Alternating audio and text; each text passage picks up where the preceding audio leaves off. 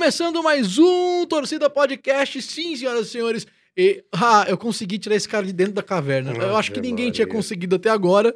E é a primeira entrevista que você dá. É, em podcast é a primeira, é a primeira que eu venho, né? E, e a infelicidade de estar aqui. Diguinho Coruja ou infeliz de estar. Infeliz é teu. Muito, mu- é bom, é- nossa, que prazer estar aqui, Bernardo. Você não sabe Isso é como eu esperei. ridículo, Rodrigo, Olha, é ridículo. Eu assisti a entrevista do, do Marcão e do Mano inteira. Aliás, divertidíssima, né? Quem não assistiu ainda, faz o favor de assistir. E, e eu falei, nossa, tô maluco pra ir ali. Daí, quando você ligou, na hora.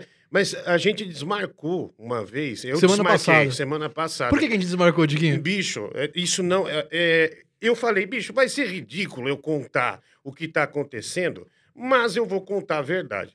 Cara, eu mudei para uma casa e, e a gente tava estranhando que a água do chuveiro tava saindo muito quente. E de um dia e meio para o outro começou a parar de sair água. Porque só tinha água da caixa. Como a casa tem duas caixas de 3, 4 mil litros, então a gente foi usando durante 20 dias e zerou. Aí eu não tinha como tomar banho para vir para cá.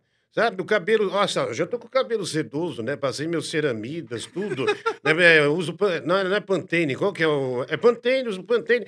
Aí eu falei, não, não dá pra tomar banho, como é que eu vou lá? Aí eu falei, Bernardo, não tem como tomar banho, cara. Tô cheirando virilha, né? Cheirando mal tal. E fica ruim pra mim. Aí eu não vim porque não dava pra tomar banho, cara. Você sabe o que mais me surpreende nessa história toda? Hum, Você toma banho. Eu exatamente. te conheço há muito, eu tinha certeza absoluta. O Diguinho não toma banho. Não, mas eu tinha certeza, tomo. pra mim. É, é, Quando você falou, Bernardo, eu não tô conseguindo tomar banho. Eu falei, é, o, é o Diguinho, só vem. Você falou, não, eu tomo banho. E, e gordo tomar banho de caneca, é uma desgraça, não dá, velho. É, precisa de umas três pessoas. Precisa Chamar o caminhão-pipa, né? Não dá. Pessoal, vem, vem, vem dar banho em mim, né? Ai, cara, você lembra do caminhão-pipa? Isso é da Pô, sua... é é do meu tempo. Isso é do nosso tempo, velho. Hoje, hoje a criançada nem sabe o que é caminhão-pipa, Cara, mas né? eu acho que usaram recentemente, quando teve aquele desabastecimento de água em São Paulo, eu acho que andaram, andaram usando muitos caminhões-pipas por aí, viu? É por aí. Exatamente. Essa galera mas- já sabe o que é caminhão-pipa. Ah, não, mas a molecada não. Já a molecada chora, a mãe já vai lá e filho, tem uma perrier aqui pra você. Não chora, não. Fica aí no seu Minecraft, fica aí no seu, no seu Free Fire, mas aguenta aqui que a mamãe trouxe. Não é tudo fresco, vagabundo. Ô, geração vagabunda, viu? Geração Nutella. É, moleque desgraçado. Tem uma raiva esses moleque. Você tá falando com eles, estão jogando Nintendo Switch. não te dão atenção. É, estão jogando celular. É uma praga, viu? Isso é uma praga. Isso não tem futuro, não, Bernardo. Não tem senso de competição. Você acha que é por isso que o futebol brasileiro tá indo para o saco? O futebol brasileiro vai pro saco. E Quem é é- esse o problema? O fute- o- o futebol americano ainda vai superar o futebol brasileiro aqui. Essa geração. Os, sabe que o futebol americano que você diz, os americanos jogando futebol. Não, não, não, não, não, não, não. Nosso a futebol. NFL, a NFL. Aqui se- no Brasil, Vai chegar muito perto. Não Cara, vai. Olha, eu vou te Não falar vai, uma coisa. Vou- não, deixa eu falar uma não vai coisa. chegar. na- Não é periférico. É que. Calma, é periférico. Os Não meus é. ouvintes do Band Coruja assistiam isso. Então é Isso- periférico. É, é periférico. Se tem um cara que é ouvinte periférico, é o Diguinho. Então, mas você começa a pegar uma coisa que tem um grande show, né? Que tem várias vertentes, que tem muitos produtos. Me diz que time de futebol brasileiro sabe trabalhar isso. Nenhum. Aqui. Nenhum. Não. Outro dia eu estava vendo um negócio do Orlando City. Quando o torcedor chega lá, ele não vê outra coisa. É igual o conceito do Walt Disney com a Disneylândia. O Walt Disney tinha esse conceito, não, constrói um muro até lá em cima, até lá em cima, para a pessoa sentir essa magia, né? Esse mundo é, é, é, de entretenimento. Aí o cara vai lá, bicho, quando vai no jogo do Orlando City, ele compra chaveiro, ele compra caneta, ele compra camisa. Sai uma camisa com três bolinhas diferentes, ah, eu quero ter. Então eles têm essa noção de marketing. Você pega um Corinthians que deve quase um bilhão, você pega o Cruzeiro que está falido, E que tem deve um torcida bilhão. pra fazer receita. E tem, mas não faz. Por quê? Aí terceiriza negócio de vender camisa. Aí o Corinthians tem umas coisas, né? Eu sou corintiano. Eu Na ia te ver- perguntar exatamente isso. Eu, não, na verdade, eu pro Osasco, né? Mas Não, como você é tem que ter um corintiano, não vem com papo, não. Não vem com conversinha aqui, não. Sou, eu sou um cidadão que são Osasco. Osasco brilha na América do Sul. Foi em Osasco que o homem sonhou e conquistou o céu azul. Poucos cidadãos de Osasco sabem cantar o hino de Osasco. Eu sei cantar o hino de Osasco. Eu não sabia que existia o hino de Tem Osasco. um hino de Osasco. Caraca, Nunca Diguinho. ninguém me deu a chave da cidade de Osasco. Nunca, nunca. Mas eu torço pro Osasco. Eu sou um torcedor que E se tem um cara que precisa da chave de Osasco, é o Diguinho, porque pra entrar em Osasco ele tem que abrir a porta inteira. Ah, sim, isso é bem agradável, né? Legal o senhor levantar daqui e te deixar sozinho. Ia ser, Já... bem, ia ser bem esquisito. Sete minutos de podcast ia ser bem esquisito. Sete minutinhos de boa aí. Não, mas, mas voltando ao assunto que a gente tava falando, Bernardo, esses dias eu tava conversando, uh, porque eu tô fazendo também. Eu tenho o meu canal lá que eu faço o meu programa de rádio. Que é então, é muito legal, diário. É diário, é um programa de quatro horas todos os dias. É, canal de Guinho Coruja, quem não entrou, entra lá nessa nessa bicheira. Olha só coisa de baixíssimo nível, gente sem esperança, é, é, pessoa que tem problema mental, de depressão, gente que já tentou se matar duas, três vezes. Olha, olha só um nível bom. Um psicólogo outro dia fez um anúncio lá comigo. É, ele tá rico. 19 pacientes, sendo que sete ficaram fixos semanais, 200 pau a consulta. Aí ele fica falando, né? É, você tem que. Você tem que. Anuncia pra mim de novo. Eu falei, não, porque minha mulher tá, tá terminando o curso de psicologia. Eu falei, você não, o dinheiro vem pra, pra casa. Vem pra casa, né? Tá fazendo pós-graduação, essas coisas todas. Enfim, é, mas só voltando a esse assunto. Muito elemento bom nessa história. Sua mulher tá fazendo psicologia. Tá fazendo, cara. Ela decidiu, não vou tratar em casa agora.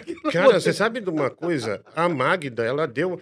Hoje eu me sinto extremamente burro. Ela leu toda, ela leu todas as obras, Dostoiévski, Tolstói, tudo essa. Tá ficando Freud. É, não, é, de psicologia tudo, faz um monte de curso.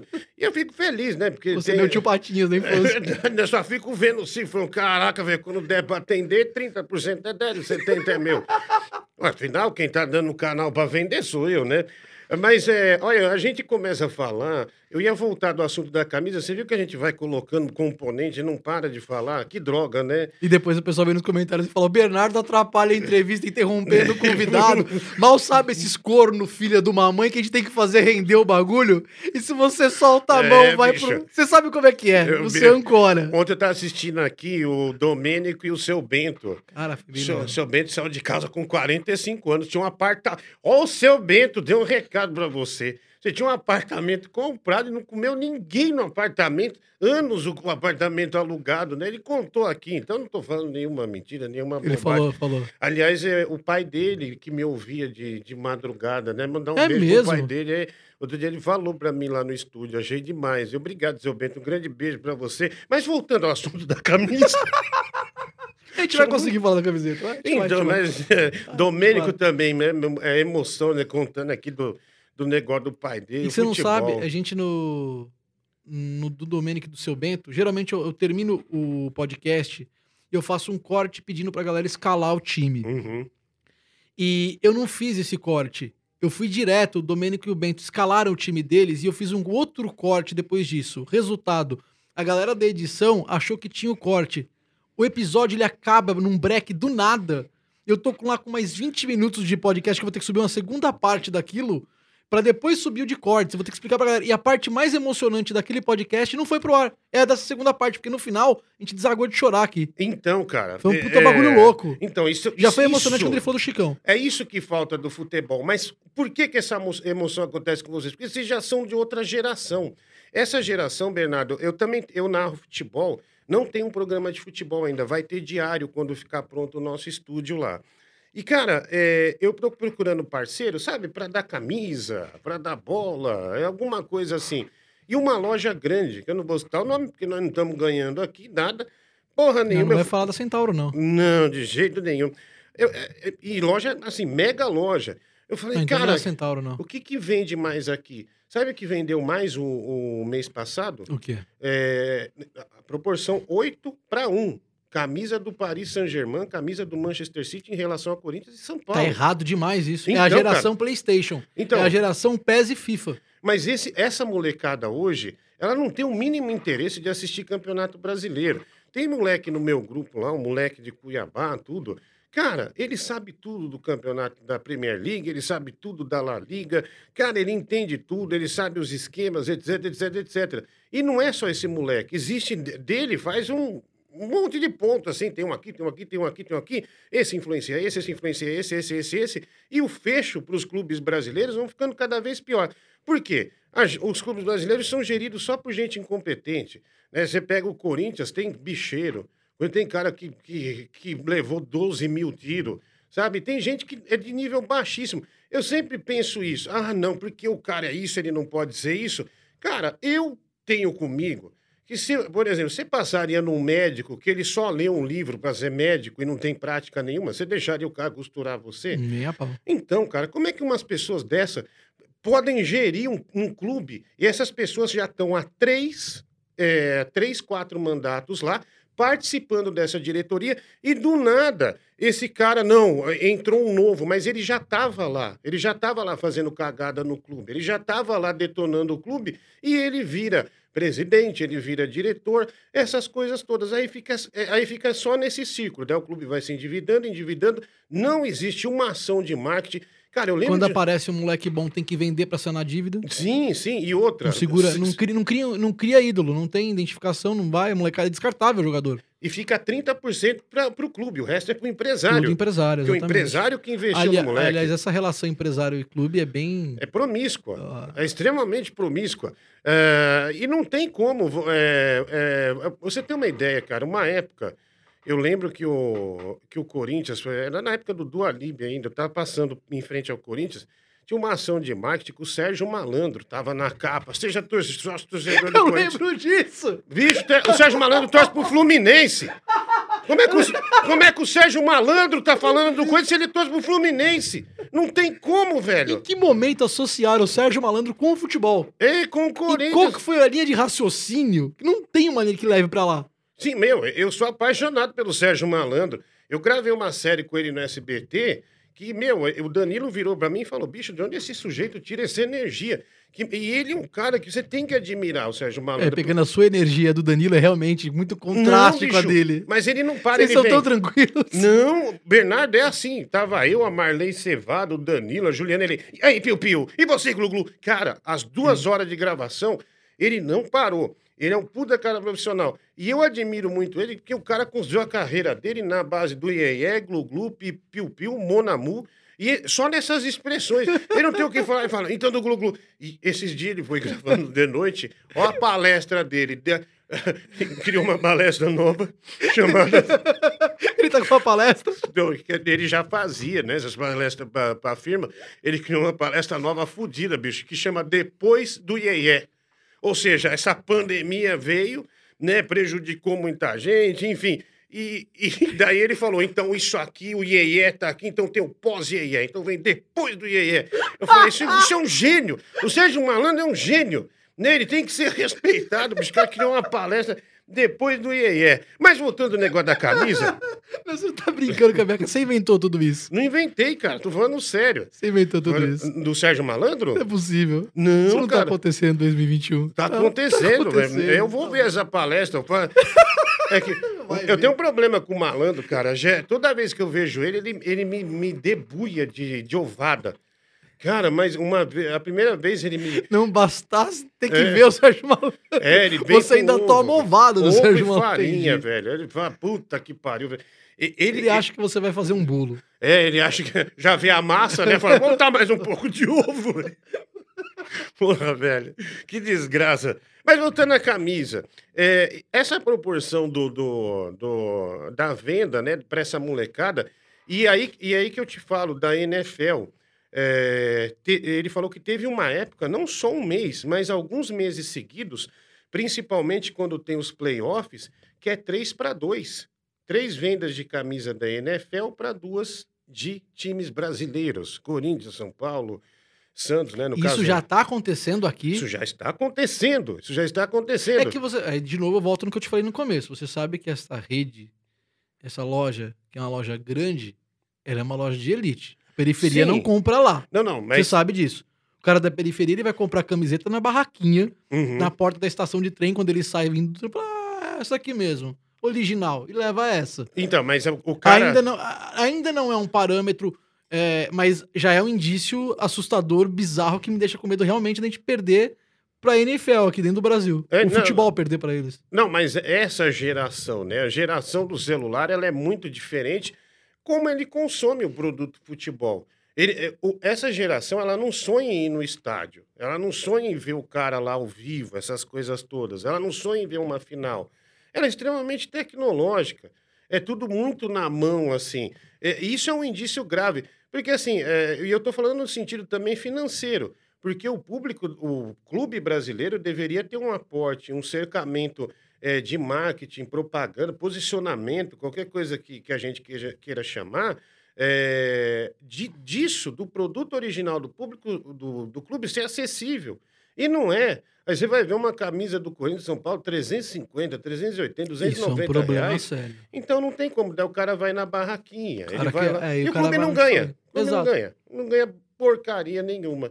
Então, sei lá, cara, eu, eu, eu, eu, eu, não, não digo que vai passar o futebol, mas eu digo que o futebol ele vai diminuída. e ainda mais nessa crise técnica que a gente vive, né?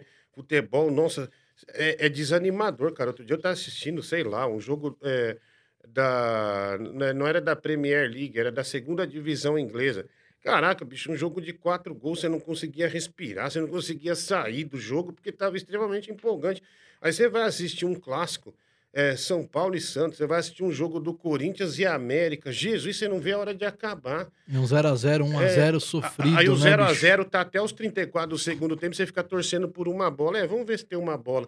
Aí quando essa bola vem, daí o- os caras ficam, isso é Corinthians. Isso é o pior erro que tem. O Corinthians não é isso, cara. O Corinthians lembra daquela época de 90, de Wilson Mano, Guinei, é, Mauro Van Basten, é, o Jacenir. Ronaldo, Giba, Marcelo. É, Giba, Marcelo, Guinei, Jac- Henrique, Jacenir. é, não, é, 90 é. não, é, Márcio, Henri Márcio Não. Bittencourt no meio campo. Ronaldo, Giba, Né? É, Marcelo, Guinei Jacenir. é, Guinei Jacenir. Márcio, Exatamente. Wilson Mano, É. Neto, Paulo Sérgio, Mauro Bananosa e Fabinho, não sei. Fabinho, Tupan, Tupanzinho, Aí tem Tupanzinho, Fabinho. aí tem também Ezequiel Gera Banco aí, É. aí tem uma galera aí que. Enfim, Mas o time era mais ou menos esse que a gente escalou aqui. mas você vê que era um jogo. O time, Dinei era reserva. É, é, o Dinei era reserva. Era um time que não, impo- é, que não tinha grandes nomes, a não ser o Neto, né? Que era um fenômeno mesmo. O cara era impossível. O ano da vida dele. É o ano da vida dele. E, e cara, mas, mas o time pelo menos tinha aquela entrega. Você via alguma situação de treinamento tático, técnico, né? Hoje você não vê isso. Hoje você vê uns blocos assim, sabe? Você vê uns blocos. Eu, por exemplo, sou- gosto do Fernando Diniz, cara. Acho ele incrível. Você sabe que você vai ser massacrado por isso. Bicho, mas. Nos comentários, eu, eu, tenho, eu gosto do Fernando Diniz, essa frase vai te perseguir. É, então, Mas eu que eu sei. digo, se eu te pedir pra virar o microfone um pouquinho pra cá, Diguinho, pra Ah, você. não, tudo bem, tudo bem. Né? É, Aí, Diguinho, aí- que voz bonita. então, mas eu, eu, eu essa frase acho... vai te perseguir. Eu gosto do Fernando Diniz, é uma frase. todos os times que ele passou, que deixou os moleques da base, cara, ele conseguiu vender o Brenner por quase 50 milhões. Jogador que estava largado. Trouxe aquele Gabriel Sara, que é ótimo jogador, que acho que estava largado também por empréstimo, aí estava no Fluminense, tem um valor de mercado ótimo. Conseguiu. Cara, ele fez dois jogos contra o Flamengo decisivos. Aí, não, é, incríveis, incríveis. O São Paulo botou o Flamengo no bolso. E o Flamengo com time titular. É, e estava bem àquela altura do campeonato. Aí teve a virada política do São Paulo, meio que depois do segundo turno do Campeonato Brasileiro. Alguma coisa aconteceu ali, não é possível. Não é possível que o time começou a ter alguma alguma é, alguma briga, alguma situação nesse sentido, ah, o, cara. o pau fecha lá na história do, do, do Perninha, É, o Tietê. Não, mas contra, eu acho contra, que isso contra não. o Bragantino. Acho Ali, que a- não. a- a- não, ali escancara. Ali fica óbvio que Não, alguma é coisa escan- tá isso, errada. Exatamente. Mas que tem alguma coisa errada Mas lá dentro antes disso. Porque acho que isso não. Isso. Dizem nos bastidores que é esse realmente é o grande defeito do Diniz. A relação dele e jogador. Cara, então. Que dizem nos bastidores que é o mesmo problema do Luxemburgo. Mas o que, o que dizem nos bastidores também é uma gama de jogadores falando que ele é incrível. Então tem aquela, a- a- aquelas duas vias. É, Eu lembro, cara, ah, Bernardo, quando eu era criança, o São Paulo era a base da seleção brasileira. Ah, 90, eu tinha 10 anos de idade. Eh, foi quando eh, eu comecei a andar de trem. Eh, na- eu estudava numa escola no- em Osasco chamada Padre Anchieta. E, cara, eu ia de trem pra, lá para o CT do São Paulo junto com meu irmão ne- e os moleques também. Minha mãe nem sabia. A gente ia lá para ver. Meu, tinha Raí, Palinha, Miller, tinha o Gilmar. Meu, só craque. É o time que vira o time campeão do mundo e bicampeão do, mundo. Bicampeão do mundo. Base da seleção brasileira. Cara, e nessa época eu andava com. eu- meu apelido era Caça-Fantasma. Não era geleia, era só Caça-Fantasma, porque eu andava com um cilindro da White Martins para respirar. Porque eu respirava mal, que eu, tinha um prob- eu, eu tenho um problema no pulmão E esse problema no pulmão, até quando eu tinha 14, 15 anos, ele, eu vivia assim, porque não tinha um remédio. Você andava por aí com um cilindro de oxigênio embaixo O do... cilindro de E oxigênio. o catéterzinho no Na nariz. mochila ou carregando. E, e um aparelho de inalação. E, cara, aí o Tele Santana, ele meio que se, ele, ele tratava a gente bem quando a gente ia no CT. E ele tinha uma brincadeira que ele ficava é, jogando, taca, é, tentando acertar a bola dentro de um cesto de lixo. Aí ele falava, tenta aí. Aí, ele, ele era muito, muito educado, assim, com, com as crianças. Ele tinha aqueles, aquela coisa meio de turrão, mas eu achava o Tele Santana um cara espetacular. E, cara, teve um dia é, que a gente foi num treino, e o tele, e, a- isso, por isso que eu falo, cara, até dessa geração do, do, do lance do Tietê, porque o jogador é, de antigamente, ele tomava essa bronca, calava a boca, ó, tá bom, ó, professor, isso aqui é futebol, ah, isso aqui né, é, a- a- acontece mesmo, rusgas, já passou. O Tietchan no outro jogo, na minha opinião, um erro. É, o São Paulo empatou, que ele fez um gol, se eu não me engano, ele falou assim: é só Deus sabe o que eu e minha família passamos. Cara, Ele já faz o gol e não, vai, e não vai nem comemorar. Ele, É. já, ele já mostra na comemoração que, que isso é futebol, um velho. Isso é futebol. Isso é futebol. Isso é- Você não tá brincando de Lego. Você não tá brincando de supermassa, de slime, porra nenhuma. Isso é futebol. Slime. O Tele Santana, uma, o Tele Santana, é, eu o Cafu na época, é, o, Cafu, o Cafu era um monstro, velho. O, o Cafu dribla, até a partida contra o Milan que ele faz, é, o é, cara, ele, ele arrebenta. Ele arrebenta. É, Milan ou Barcelona. Cara, ele O dribla. primeiro jogo é contra o Barcelona, É o o segundo Barce- contra o Milan. O Bar- contra o Barcelona. Cara, ele dribla, ele, ele enlouquece os caras. Ele enlouquece. E o Cafu, o Tele Santana ficava toda hora, vai cruzar. Mas de novo, vai. Tipo, vai, caralho, ah, não sei o quê. Uma vez o Macedo chegou com um ca- O Macedo, o São Paulo naquela onda, tá? o Macedo chegou com uma, um Rastafari. Mandou pôr um Rastafari até as Eu costas. lembro disso. Ao Tele Sant- Isso aí tava eu, meu irmão, tava os moleques da escola, o Tele Santana vai, sai fora, vai tomar no, tomar no rabo. Vai, sai daqui. Corta isso, aí você volta a treinar, senão você tá fora. Então, e, se o Macedo resolve chegar no outro jogo e falar, é, só Deus sabe que eu passei na mão do Tele, o Tele ia arrancar a cabeça dele. O, Tele- o Tele- o cara não ia jogar mais com ele. Mas não, daí vem a imprensa, aí vem o maldito politicamente correto. Ai, porque olha, ele é isso, ele é aquilo, ele tem essas fraquezas. Aí vem essas coisas e vai destruindo o futebol. O futebol é aquilo que, que- o que eu vi do futebol é aquilo do Tele Santana. E eu, não, eu me nego a considerar que isso seja uma evolução.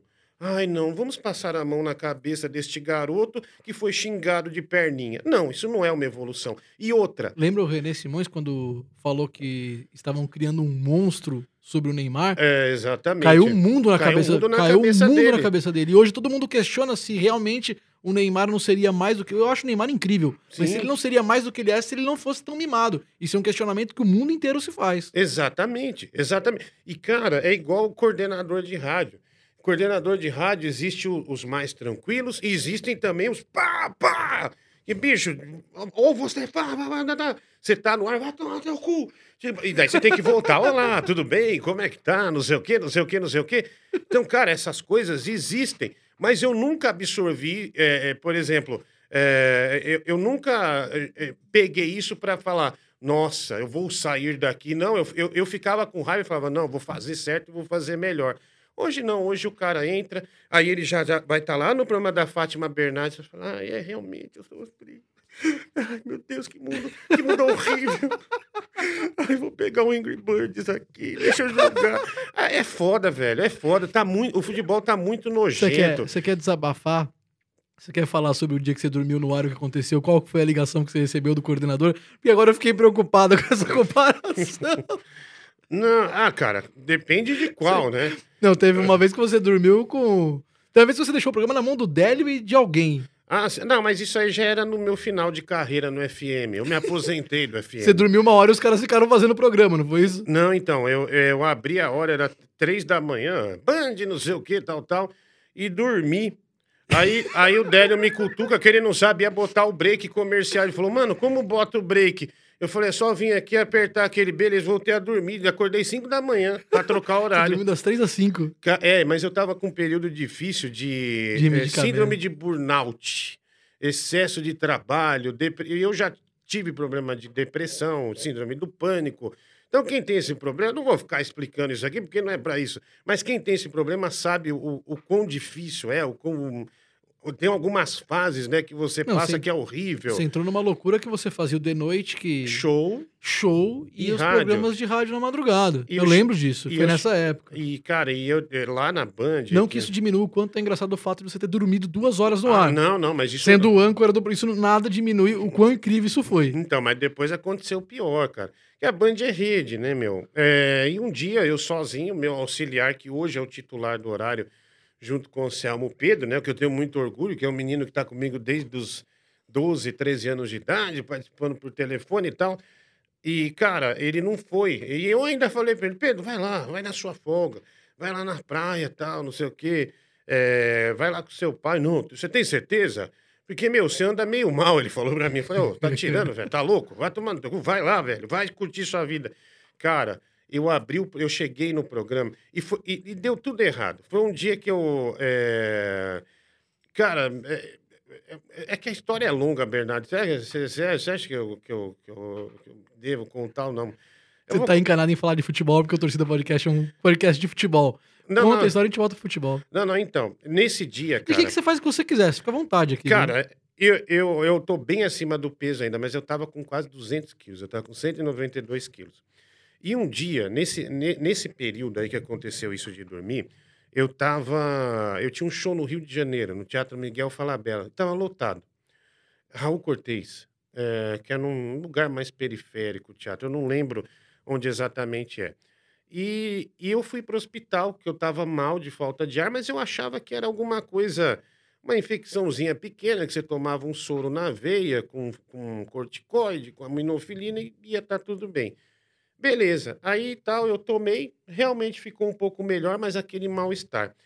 E, um, e isso foi um médico jovem que me atendeu. Ele tinha, é, sabe, acabou de sair da residência, um moleque com espinha na cara ainda. Ele, e, e ele falou para eu voltar depois para ele avaliar. Só que ele não estava, ele foi para uma emergência. Aí eu peguei um médico, que é até um médico do, do, do Sírio, é, que é um, é, médico bom tal, é, que estava dando plantão nesse hospital que era um médico, que era um hospital do, do grupo do São Luís, do Hospital São Luís. Uhum. E ele falou assim, cara, quantas vezes você já ficou internado? Eu falei, ah, sei lá, umas 612, mais ou menos. Eu vou ver no meu caderno. Assim, eu falei, internação assim, tipo de ficar tomando medicação um dia, dois, ficar dois dias no hospital. Eu falei, várias. Ele falou, cara, posso fazer um exame em você? Eu falei, ah, cara, pode, né? Eu falei, cara, eu pensei, já viu alguma coisa. Ele me botou naquela máquina duas vezes sem contraste, duas com contraste. Aí ele veio falar para mim e me levou já para o andar de uma sala de cirurgia. Porque ele falou assim: olha, é, a gente achou aqui é, uma esfera. Eu falei: caraca, Golias, isso é do dragão, né? Do Dragon Ball, né? o, o Goku. Aí ele falou que achou um negócio entre o fígado e o pulmão. E eu falei, caralho, já. Já, já entra em paracento e fica louco. Primeira coisa que eu fiz foi pegar o celular e já ia apagando todas as pornografias, todas as putarias. Pra tinha, Magda não pegar. Tu, tu, tu, faz Jesus amado, né? E fazer umas movimentação financeira. Porque eu falei, bom, se eu for entrar na faca e de repente eu morro, já tá tudo certo pra todo mundo. Cara, vai morrer, tá pagando a conta da net adiantada, não posso deixar cortar a net em casa. Já tá tudo certo pra todo mundo. E eu realmente tava fazendo isso. Aí, cara, eu falei, mano do céu, o que, que eu faço? E eu já, na, eu já naquele negócio do andar da sala e, tipo, ele mais uns três analisando o negócio. Aí fiz mais uns exames, daí ele me chamou na sala, no andar mesmo do negócio, já perto de dessas salas de cirurgia e tal. Ele falou, cara, é o seguinte, eu não sei como você tá vivo, sinceramente. Você, e eu, e eu contei pra ele que eu tinha uns mal-estar, tipo, tipo, de, de, de perder o ar, de ter uma sensação que a língua tá enrolando tal. Falei, ele falou assim para mim, olha, é, você tá com tanta gordura no fígado que ele tá pressionando, eu não, não sei explicar ele, tá pressionando o seu pulmão, Isso tá prejudicando os seus Você batimentos tava com uma treta, do- seus órgãos estavam tretando entre eles por falta Tá- de espaço. tá- é, é, tava um pra matar o outro. E se, um, e se um morre, morre tudo. Sim. Né? Porque um depende do outro pra Se tem um funcionar. time que tem que ser unido, é esse. É, e- tem que ter um time coeso. Esse time dos órgãos tem que estar coeso. Não adianta querer queimar o amiguinho. galera tem que estar de boa. Cara, eu falei. Ele falou: Meu, você tem que emagrecer urgente. É, perder um peso agora. E olhando assim pra você, nem parecia, né, Diguinho? É. Quase 200 quilos. Não, bicho, esse dia eu fui ver o negócio do, que eu fui lá no palhaço, que eu tentei chutar o palhaço. Falei, Jesus amado. Você levanta da cadeira e você não consegue sair do lugar. Nossa senhora, eu falei, caraca, velho. Eu lembro que ali eu tive uma falta de ar fodida, né? Palhaço desgraçado. É, e, cara, vocês- e aí eu. aí Foi ali eu- que deu a chavinha do, do opa, tenho que mudar, senão eu vou morrer. Sim, daí eu cheguei em casa, cara, olhei pra minha filha, eu falei, caramba. E, cara, a gente sabe, quando a gente é criança, a gente tem filha menina, a menina, sei lá, cara, a menina é de uma cumplicidade tão grande com você, né? Com, e, eu sou, e eu sou um tipo de, de pai que eu sou pai mesmo, cara, de. de de, meu, é, eu podia estar cansado que, meu, três, quatro vezes por semana eu saía com ela, levava na bolinha, levava no parque, no flip... Uma vez minha filha terminou um jogo do zumbi no fliperama, gastei 62 fichas pra ela terminar. Cara, ela começou a fazer uma dança no meio do fliperama, Quanto todo mundo filmando. Meu, a- o cartão, que dava não sei quantos que é, 5 reais, mas foram 60 cartão, mas ela acabou o jogo. Mas acabou tudo pra agradar. E, e eu tenho Você essa... gastou 300 reais É, por aí. Eu tenho, eu tenho pra essa- concluir um joguinho. pra concluir que um ela nem levou pra casa, entendi. Aquele que você senta e fica. Se você gasta 300 reais num jogo de Playstation, eu entendo que ele é seu. É, Pai... Minecraft, né? É, mas, é, mas essas coisas, tô te dando esse exemplo. E daí eu falei, caramba, velho, então quer dizer, eu tô correndo risco agora. Então, se eu começar agora, eu ainda vou correr muito risco. E nisso, cara, uma coisa que eu nunca contei.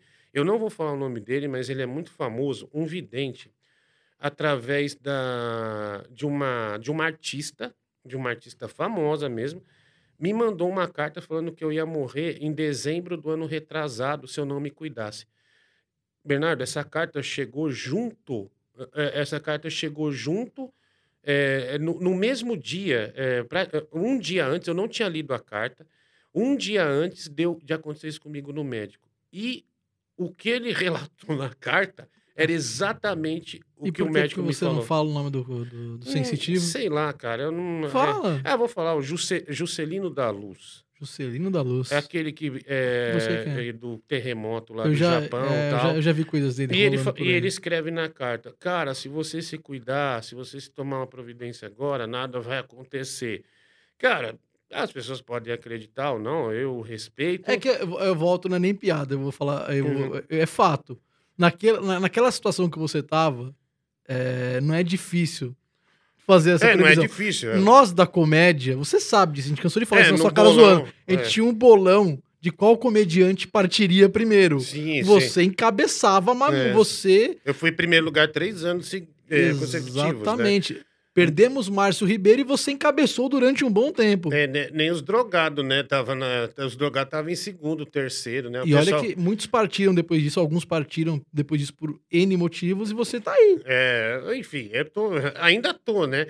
Mas em- por enquanto. por enquanto não faço show já tem dois anos, né? Já um ano e meio, né? O último show que eu fiz foi em Belo Horizonte, não, foi numa cidade de Minas, três shows em- no interior de Minas. Mas, cara, daí isso pegou, e daí essas coincidências, eu falei, caralho, velho. E aí eu comecei a me movimentar mesmo para eu perder peso. Eu baixei de 192 para 137, na raça mesmo, assim, andando. Durante a tal, pandemia. durante a pandemia. Agora aumentou para Enquanto todo mundo aumentou, você conseguiu baixar peso. Sim, sim. Agora aumentei para 141 de novo, mas voltei a tomar cuidado Você já tem tem uns seis medo dias. de fazer a bariátrica, né? Cara, Esse assunto ele permeia a sua vida e você corre disso, não é isso? não, eu não. Um certo momento eu passei a correr, porque assim, é mais uma coincidência da vida, né? É, A gente vai falar de futebol, prometo, calma. é, né? Eu tenho até uma pergunta muito boa, porque na sequência disso, deixa ele Oh. só concluir que isso é uma história muito foda da vida dele. No... Ah, não, e só para. E, nesse, e naquele negócio que eu descobri, no di- dia seguinte eu tinha esse show no Rio de Janeiro do cara. Eu falei, mano, eu não vou porque eu recebi uns diagnósticos graves. O cara começou a chorar. Não, meu, eu nunca dei mancada no show.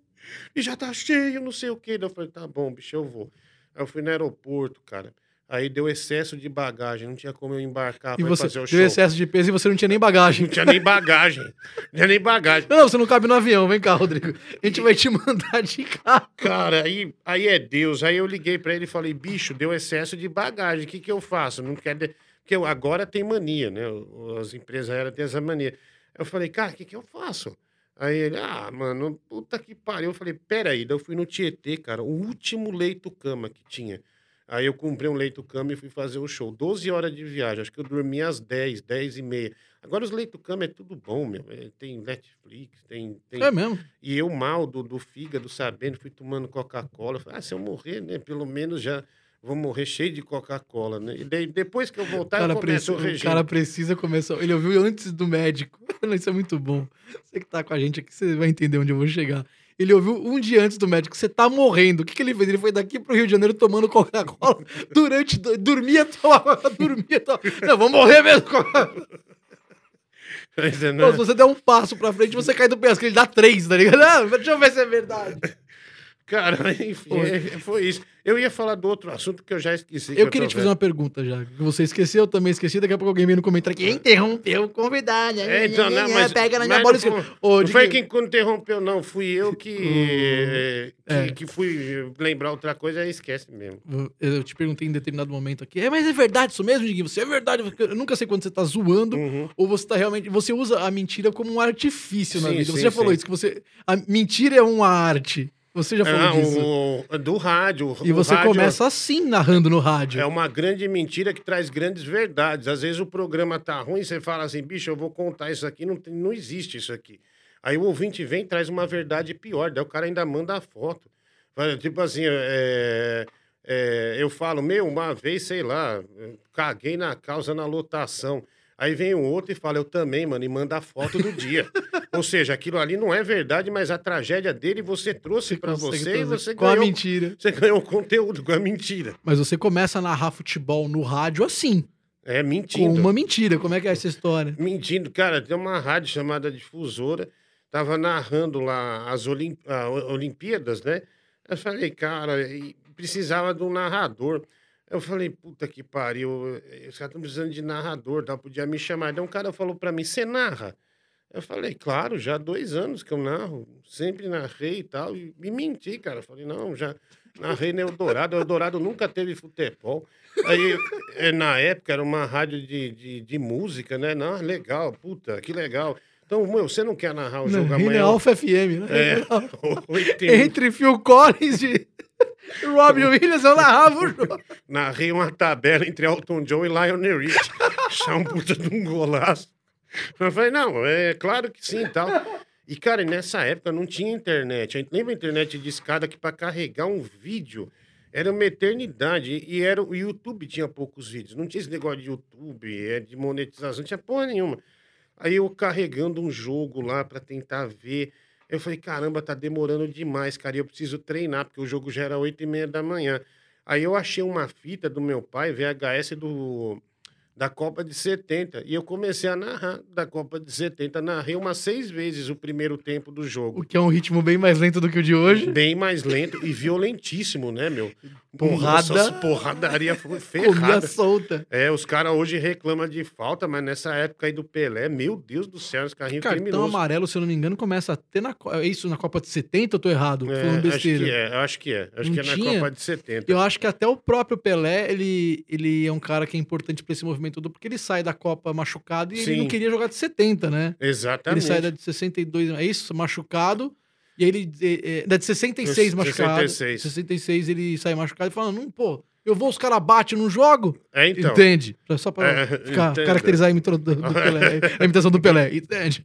E aí, aí na de 70, acho que. Eu não sei se o Pelé. Tem a- eu, sei- eu não sei se o Pelé.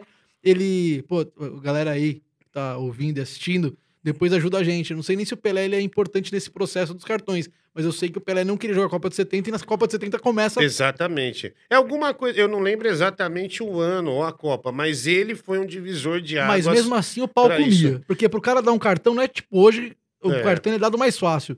A porrada tinha que ser feia pra ser dado um cartão em 70, por exemplo. É, então, é, é, eu, eu, eu vi, eu vi uns carrinhos lá, o juiz só falava, ia embora, não tinha cartão Segue não, cara. jogo. É igual o Lugano na final com o Liverpool, né? Chegou naquele aquele espanhol, mas deu uma no meio dele, do Guerrard também, levantou, encarou, o juiz também não deu nada, só foi de boa. É, mas enfim, mas eu falei pro cara, eu narro, cara, eu, fica tranquilo. E fiquei a madrugada inteira narrando, cara. Aí chegou de manhã e eu narrei o jogo. E daí eu comecei uma, uma, uma carreira de, de narrador de futebol, que durou ali uns dois anos e depois voltou ah, em 2016, né? Um projeto do, do Marcelo Braga na, na Rádio Capital, né? O Marcelo Braga, para quem não sabe, é um diretor de rádio muito famoso eh, no Brasil, né? Em São Paulo também. eh, atuou em, em grandes projetos de rádio aí. E ele fez um projeto que é um projeto italiano, que era narração torcedor. Então, por exemplo, eu narrava o jogo do Corinthians, eu tinha que torcer pro Corinthians. Eh, tinha que ser o torcedor. Nessa época, quem estava nesse projeto também é o mala do Zé Mistério. Né? Um- O Marcelo Batista também é o cabeça, O o Paulo Marcelo- Eugênio, o Paulo Eugênio, meu irmão, né? O, o André, que parece ser você, né? que parece ser Nem é gêmeo, né? Só pa- gêmeo. É irmão gêmeo?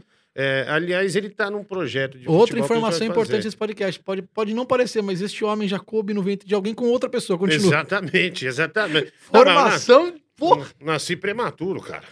pô, e tinha como. com dois diguinhos, sabe? Nasceu com três meses.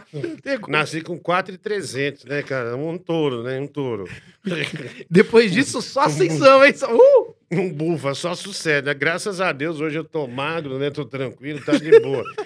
Mas é, depois a gente foi, essa narração torcedora aí, que foi bem legal, cara. E, e pra mim não foi, foi legal a experiência, mas esse ano o Corinthians estava muito mal.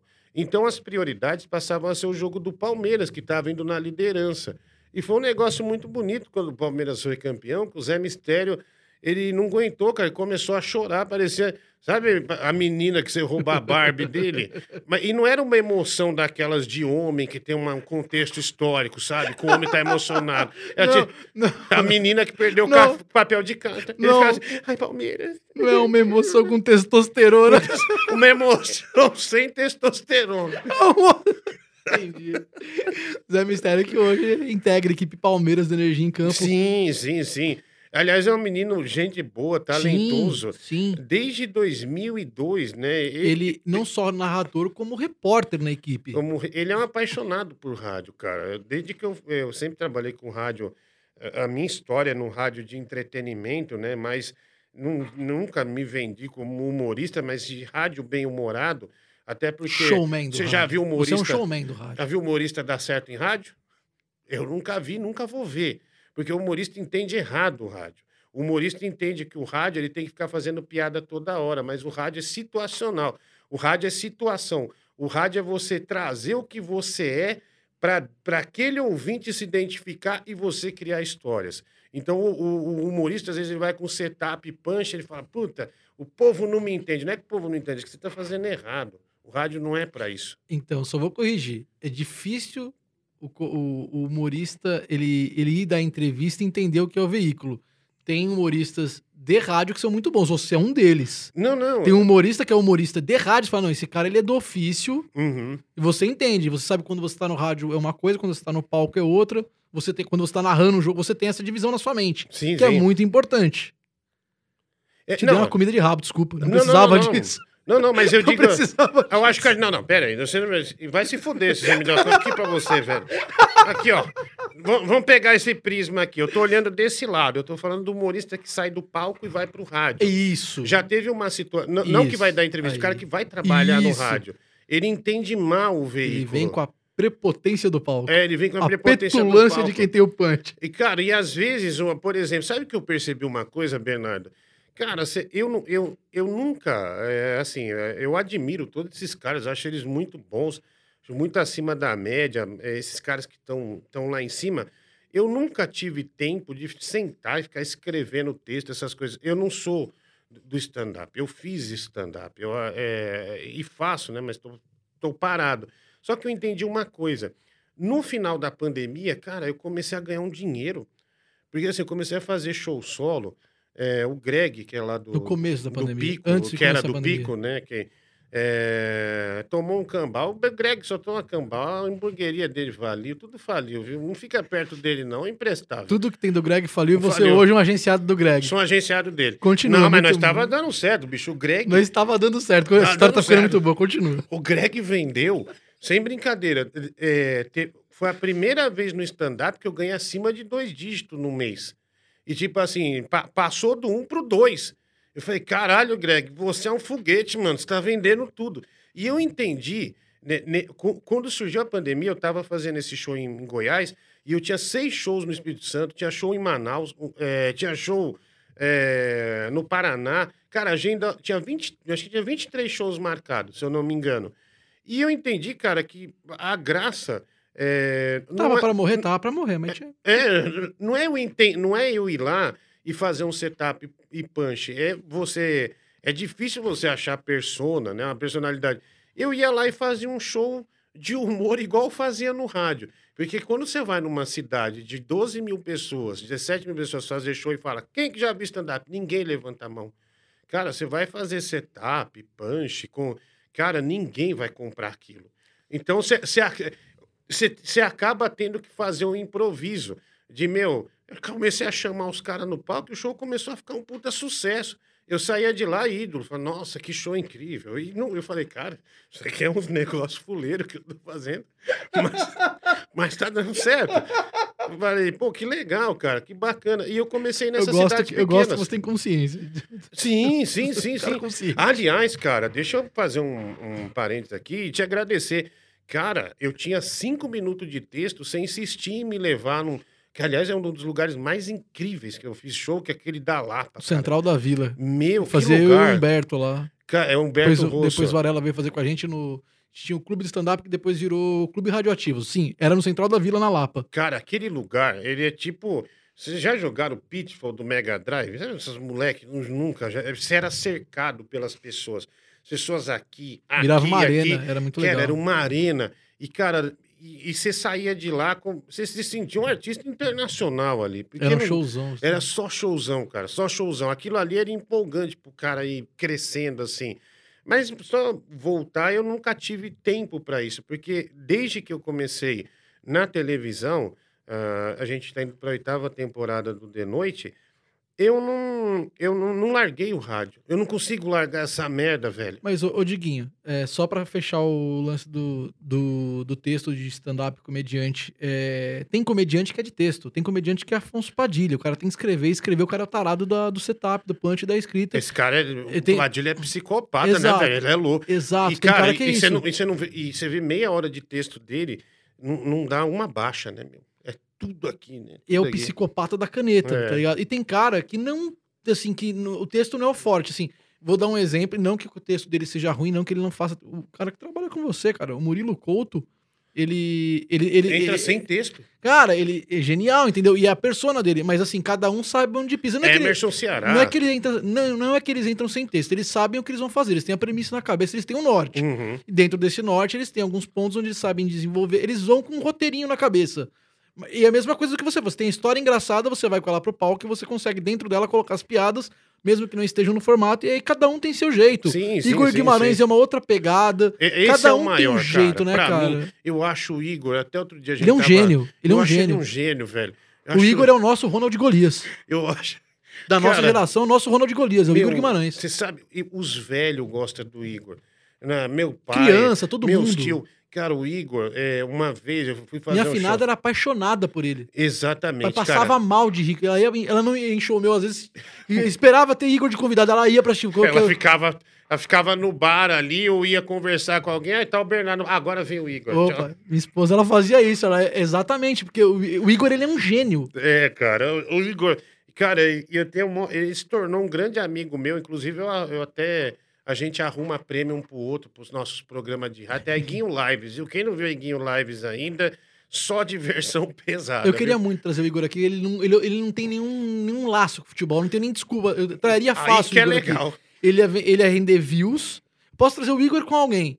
Ia ser muito bom pro canal e views, mas assim, pela ideia e pelo que a gente vende aqui, falar de futebol, que inclusive a gente tá falando desde o começo dessa edição Sim, de sim, hoje. claro, em claro, nenhum momento claro. a gente desviou do assunto, mas o Igor ele não curte muito, mas talvez tra- trazer o Igor com alguém seja legal pra ver o ponto de vista do Igor, porque o Igor é um gênio. Uhum. É. Então, o ponto de vista de um cara que não gosta de futebol e é genial, deve ser algo bem interessante. Cara, e, e- e o Igor, ele, ele, é, ele faz umas coisas que, tipo, pa- parece igual, mas não é igual. É, uma vez eu fui num show do É um cara que escreve muito pouco. É, ele, tem uns- ele, ele já, ele já me falou que ele prefere lapidar o que ele tem do que criar coisa nova em certos momentos. Mas sabe que eu entendi Mas uma cria coisa, ô Bernardo? Outro dia ele falou: vem aqui em casa, Dinguinho, porque nós sai daqui.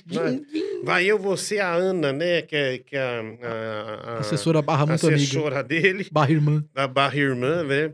Grande Ana, Ana Freitas. Aí ele, é, ele falou: mas vai sair daqui, vamos tomar um café. Cara, a casa dele, que ele mora. agora- Acho que agora ele tá morando só, né?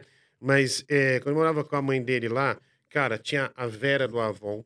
Vinha outra véia lá de cima, outra véia. Tinha duas tia véia, tinha a mãe. Tudo personagem Cara, das histórias dele no cê- Instagram. Eu me, eu me senti naquela época do ano 80, dos anos 80, que minha mãe pedia açúcar pra vizinha. Mas você tem café pra me dar? Então tá. Lembra desse, desse escambo que era feito? Que, meu, a economia do país era uma merda. Olha, hoje tem torta, vem comer. E era todo mundo assim. Eu pulava por causa do vizinho, vinha Isso vinha fortalecia a amizade. Então, cara. E lá um- é assim. e lá é assim, exatamente assim, as velhas falando do bolo. Aí o Igor filmou o meu encontro com a Vera do Avon, que era minha a véia veio, a. Vera me soltava, aqueles... E, enfim, cara, eu, eu, e eu não... Daí eu falei, puta, mano, tem que ir pra Santos, show com o Pudim. E o Pudim daquele jeito, vamos pro palco, vamos pro palco, palhaço, palhaço cerejinha. que é um- em breve, né, no, no- na live do Falando em Danilo lá. psicopata, abraço pro palhaço Pudim. Tá lá. Enor Pudim, você é um Gênios, gênio gênios. também, viu? Um Se gênio. ju- Tinha que juntar um dia numa mesa o pudim, o palhacinho do Morde a Sopra e o amendoim. É, o amendoim E alegria. só deixar os caras falar. Amendoim alegria, olha, eu sou empresário dele, a agenda dele tá cheia.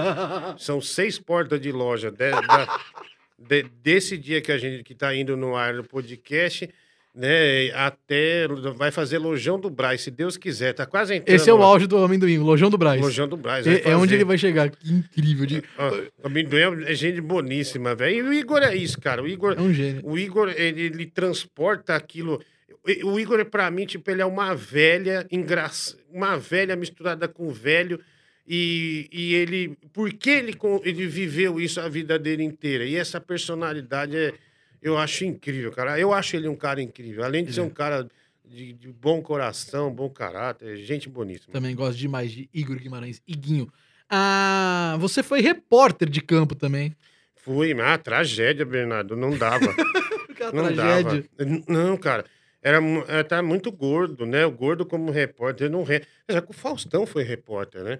Sim, Meu, da Atena. Você lembra do balanceio Lembra da? Jovem Pan? José Luiz da Atena, o que só você Ele era viu. o da Trena, lembra? Era o da Atena. lembra que tinha o patrocínio das trenas Starring? Aham. As, tre- as trenas Starring. da- não tinha. Não tinha. Como aquele negócio, o replay que a Globo tem? Como é que chama? É. Tira teima. Tirateima. Não tinha tirateima, e daí o, tinha o patrocínio das trenas Starring na Bandeirantes. Aí o da Atena, aí o Silvio Luiz, da, tr- da trena, vai lá. Daí ele pegava a trena e de onde o cara chutou e ia medindo. Aí dava, olha, foi a 60 metros o chute. Caras magros, Faustão, da Atena, Então. repórteres de campo. E o Faustão, cara, ele tinha um programa que acho que era no auditório da FARAP, que eu cheguei com meu pai. A minha lembrança de futebol era essa, era um rádio da National, que meu pai, eu- a gente era muito fã do Fiore Gilhote. Aliás, conheci o, o seu Fiore Gilhote, um cara assim, cara, é, você ia falar com o Fiore Gilhote, parecia que você estava falando com o Machado de Assis, ou, A gente falou disso aqui com o Zé Antônio, na Ô, ô, torcida. De um, é. de um programa que ele fez na, de um estádio 97, junto com o, o, o doutor, o pai do, do Zé Antônio, que, que é o fundador da Energia Novo. O- E, cara, o programa dos dois, tipo, um português refinadíssimo. Um, É, então, um é, ele era... Os dois narradores esportivos, É, Fiore e o doutor, ele era, o doutor Antônio, ele era... É, Ah, eu não vi essa parte. Eu assisti os primeiros minutos da entrevista do Zé aqui. Mas vou ver, agora fiquei curioso. A gente fala Cara, é... e, e o Fiore Gilhote, cara, ele tinha aquela coisa, né? Bateu, é fogo. Se ele falou é fogo, já era gol. Já que tinha acontecido o gol. E, cara, ele, ele não narrava, ele fazia uma poesia. E quando eu entrei na Band, eu conheci, foi quando ele estava saindo, cara, é, de lá. Daí depois ele foi para Record, se eu não me engano. Ficou um tempo na Record, mas já não, a Record não era tão forte quanto a Rádio Bandeirantes. E na capital, que foi durante a Copa de 2002, 2002 2006, não lembro. Que o meu amigo Doni Vieira estava na equipe dele, mas ele morreu uh, dois, sei lá, três dias antes da, da Copa iniciar. E teve um momento muito bonito, né? Que, que eu, particularmente, fiquei emocionado, porque eu conheci o, o seu Fiore Gilhote e era uh, extremamente admirador dele, é, que foi quando o Galvão Bueno, é, quebrando o protocolo da Rede Globo, que não fala né, de outras emissoras, não fala de gente que tá, é menor do que o padrão Globo, o Galvão Bueno com a voz embargada, acho que deve ter isso na internet, é, com a voz meio trêmula, fez uma homenagem para ele. Na hora que começou o jogo do Brasil, o Galvão Bueno fala: abram-se as cortinas e começa o jogo, torcida brasileira. Que era o que o Fiore Gilhote falava, é, falava todo início de jogo. Eu falei, falei isso, isso arrepiou. Né? Coisa que essa molecada não, não, não, dá valor hoje, né? Esse tipo de coisa, essa poesia, todo esse envolvimento. Esse romantismo. Esse, esse, romantismo, esse sentimento. Esse sentimento. Então, cara, é, é, eu achei, eu achei isso assim é, é, espetacular. E eu ouvia com meu pai também. Eu, eu ouvi um programa no Pique da Pan, que era com o Vanderlei Nogueira, na época que ele fazia. Um clássico. Que eu adorava todo. Era diário o programa. E na época do Faustão, é, eu lembro que o Osmar Santos é Silvério, pra fora! O que, que você viu, Fausto Silva? Ô, louco, meu, eu não prestei atenção no lance. É, tipo assim. Ele metia essas? O Faustão, era, meu, ele era muito rápido, muito rápido. E eu tenho uma lembrança do Faustão, é, da, da, equipe da Jovem Pan, tinha um programa que eu acho que era o Balancê, que era feito no auditório da... É ali que nasce o Perdidos à Noite. Da FAAP. É, e ele... E, e, o Faustão, cara, como todo gordo, assim, não, que não, não demora para ter intimidade com a câmera, ele, ele apresentava assim, é, meu, essa fera aí, meu. Tipo, não tinha. Ele não Sem olhava. olhar pra câmera. Se você olhar os primeiros perdidos na noite, ele tá tímido assim. Só que ele era tão bom no que ele fazia, cara, que, meu, ele achava argumento em tudo. Tipo, era um negócio. Ele meio, meio que. Tem um vídeo que ele lançou aí, que ele, o Roupa Nova uh, vai cantar Coração Pirata. Primeira vez que vai cantar música já no Domingão do Faustão, primeiro ano ou segundo ano de Domingão do Faustão, que ele dá umas puta patada nos caras. É, não preparou essa merda, né, meu? E ao vivo, aquela microfonia e tal. Cara, você sentia que aquilo era muito real.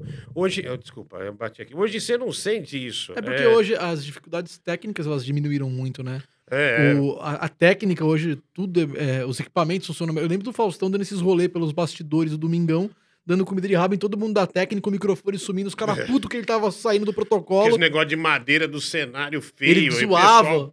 Ô, louco, vida. bicho, a Globo que nem você não vê, e batia no cenário de madeira. Você sabe que o de noite, a gente tem o diretor, o João, e o Danilo João também. Mesquita. João Mesquita. Puta cara do bem. É um cara muito legal, cara. É, é, ele, ele sempre tenta achar algum argumento bom no sentido de improviso no programa. Eu, é, só eu e o Danilo trabalha com ponto uh, no palco, né? E, cara, você trabalhar com ponto é difícil, você tem que ser você tem que prestar atenção no que está acontecendo é, e no que está vindo daqui. E o que o João ajuda também, teve o Alex também, que hoje já não está mais com a gente, mas sempre mandou coisas muito legais assim, e coisas também que, é, que, que eu fazia. Cara, é... nossa, eu, eu, começo a falar das pessoas, tá, eu esqueço que tá eu vou falar. improviso. É, do, é, do impro... Ah, é uma coisa que a gente, o De Noite se preocupa muito, é continuidade. E, e por exemplo, a gente, é, o cara tá, vamos lá pro meio do palco. É, daí vai, tem a continuidade. Porque a gente não grava a entrevista e o programa no mesmo dia. Porque o programa, às vezes, ele é gravado, ele não vai no mesmo dia, ele vai muito depois. Ou vai no mesmo dia, sei lá. Mas daí você grava o esqueleto, que é a entrada, é os quadrinhos. O final. E o final. E aí depois você grava. É, daí você põe a entrevista no meio. Então a continuidade. Existe uma equipe que é muito detalhista para isso, pra, no sentido da continuidade. Aí você pega, por exemplo, na época que tinha o Porchat. Cara, daí eu fui assistir. É concorrência. Eu acho que o senso de concorrência. É, é, a gente podia até falar um negócio desse que também permeia o futebol. O, ca... o Porchat estava aqui na plateia, né? Eu acho o Porchat muito bom no que ele faz. É, realmente ele Ele é, ele é, ele é um cara acima da média, né? Quando ele faz a, a comédia dele, é do jeito dele. Tem quem goste, tem quem não goste. Só que no programa dele, cara, você pegava isso. Ele tá aqui, aí do nada ele aparece numa mesa fazendo uma propaganda de uma batata frita. Mas você sabe que esse foi o quebra-pau dele, prova- pelos conversas de bastidores que a gente ouve, essa era a treta com a Record. Era uma edição É horrorosa. por isso que ele não horrorosa. fica. É essa que é a treta. Se você pegar o que história é essa, Porchat na Globo, que a GNT e a Globo pa- pegou em período de pandemia, onde ficaram com produções restritas. Se você Uhum. pegar o programa, aí já é um programa que você vê que é uma outra edição, é um outro formato e tem a cara do Porchat ali. É, então, o programa, pra mim, na, opinião, na minha opinião, naquela época, era um desleixo, não tinha continuidade. Aliás, na minha opinião, vocês dão pau na Globo, deram pau no Jô, estão dando pau no Bial e acho que vocês vão ter que suar o dia que a Globo acordar e botar o Porchat ali. Então, Aí vocês vão ter. Tentaram com a Dinê, vocês também, mas eu acho que não é a pegada da Dinê. O Porchat é um cara. Não tô falando que. que- que- não, sim. eu não tô falando que, que acabaria com. Oh, vai, não, não tô falando que vai ganhar, não tô falando. Eu tô dizendo que daria trabalho. Ah, sim, sem dúvida. É que eu acho que, assim, vocês têm um negócio que é muito louco no The Noite. O elenco é muito bom. É, o Danilo foi muito feliz na- nas escolhas dele. E, e- e assim, é, eu acho que ele é muito feliz na estratégia dele também. Porque a gente tem que entender. Acho que a- às vezes as pessoas não entendem, é, mas eu já vi comediante falar assim pra mim, é, mas isso aí é piadinha, não sei. Cara, você não tá. Você não tá na CNN fazendo um Está talk na show. TV aberta. Está na TV aberta popular. Falando pras periferias. É. Para um caramba. E falando para. E se, você quer saber, cara, após a meia-noite, você fala para um público qualificado, sim, e você fala muito para um público acima de 50 anos. É, é um público bem, bem.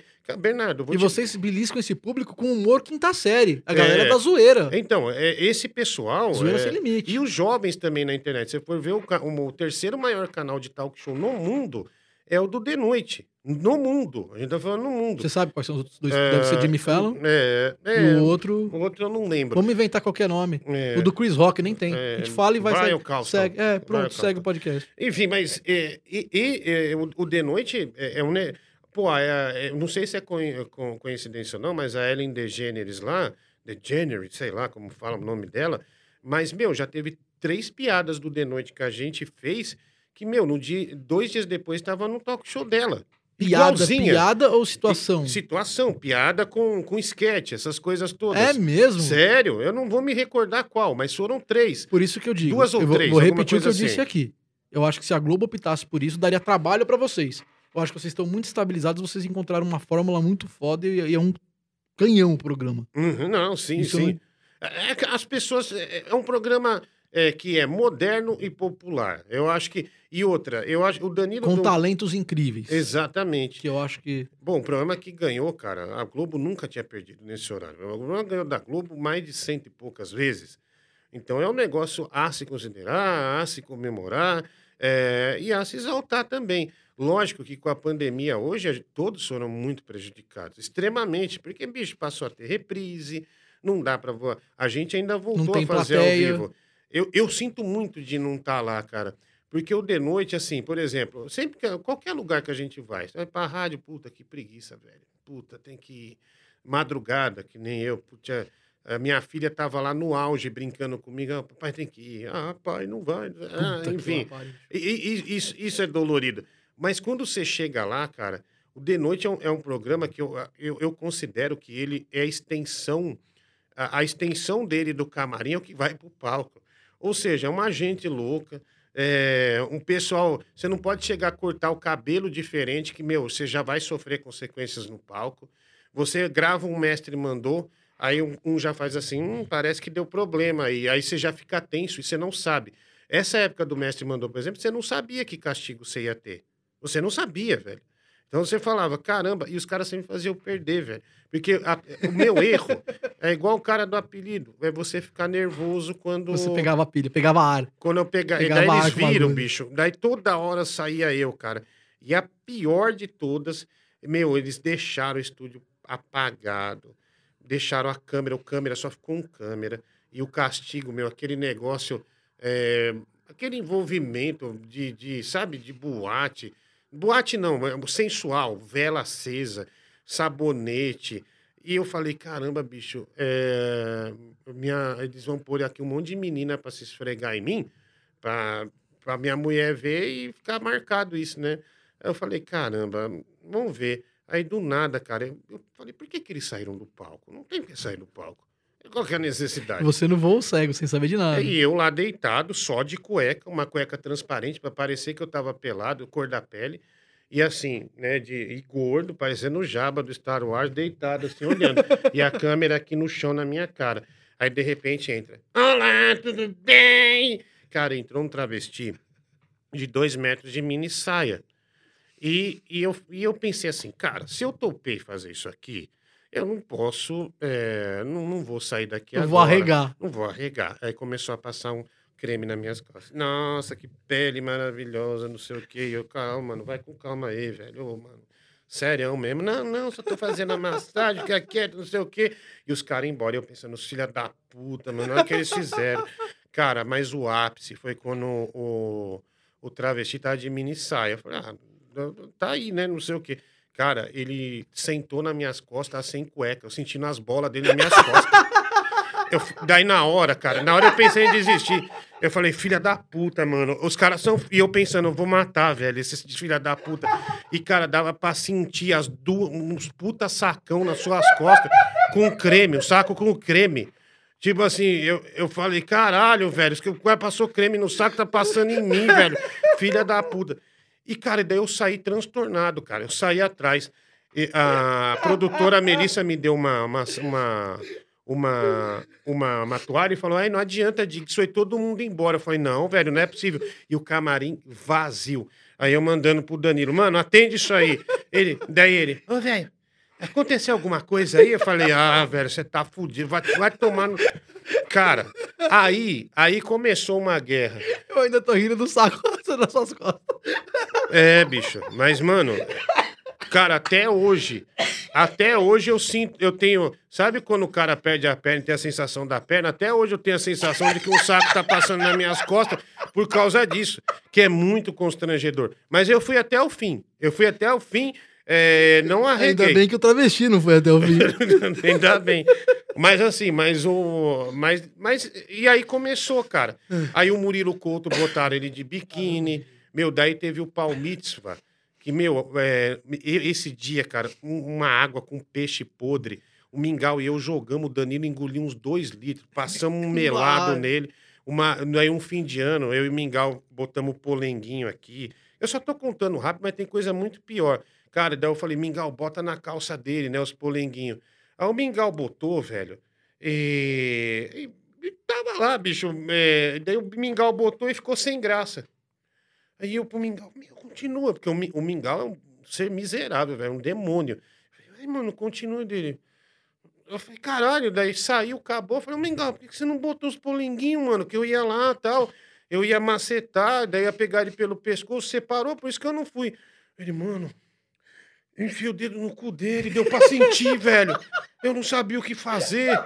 Aí eu falei, caralho, velho, então ganhamos o jogo. Enfiou o dedo dele. Por isso que vocês ganham na audiência. Você nunca vai ouvir um produtor da Globo chegar aqui e falar, não, porque eu enfiei o dedo no cu do Bial durante a conversa.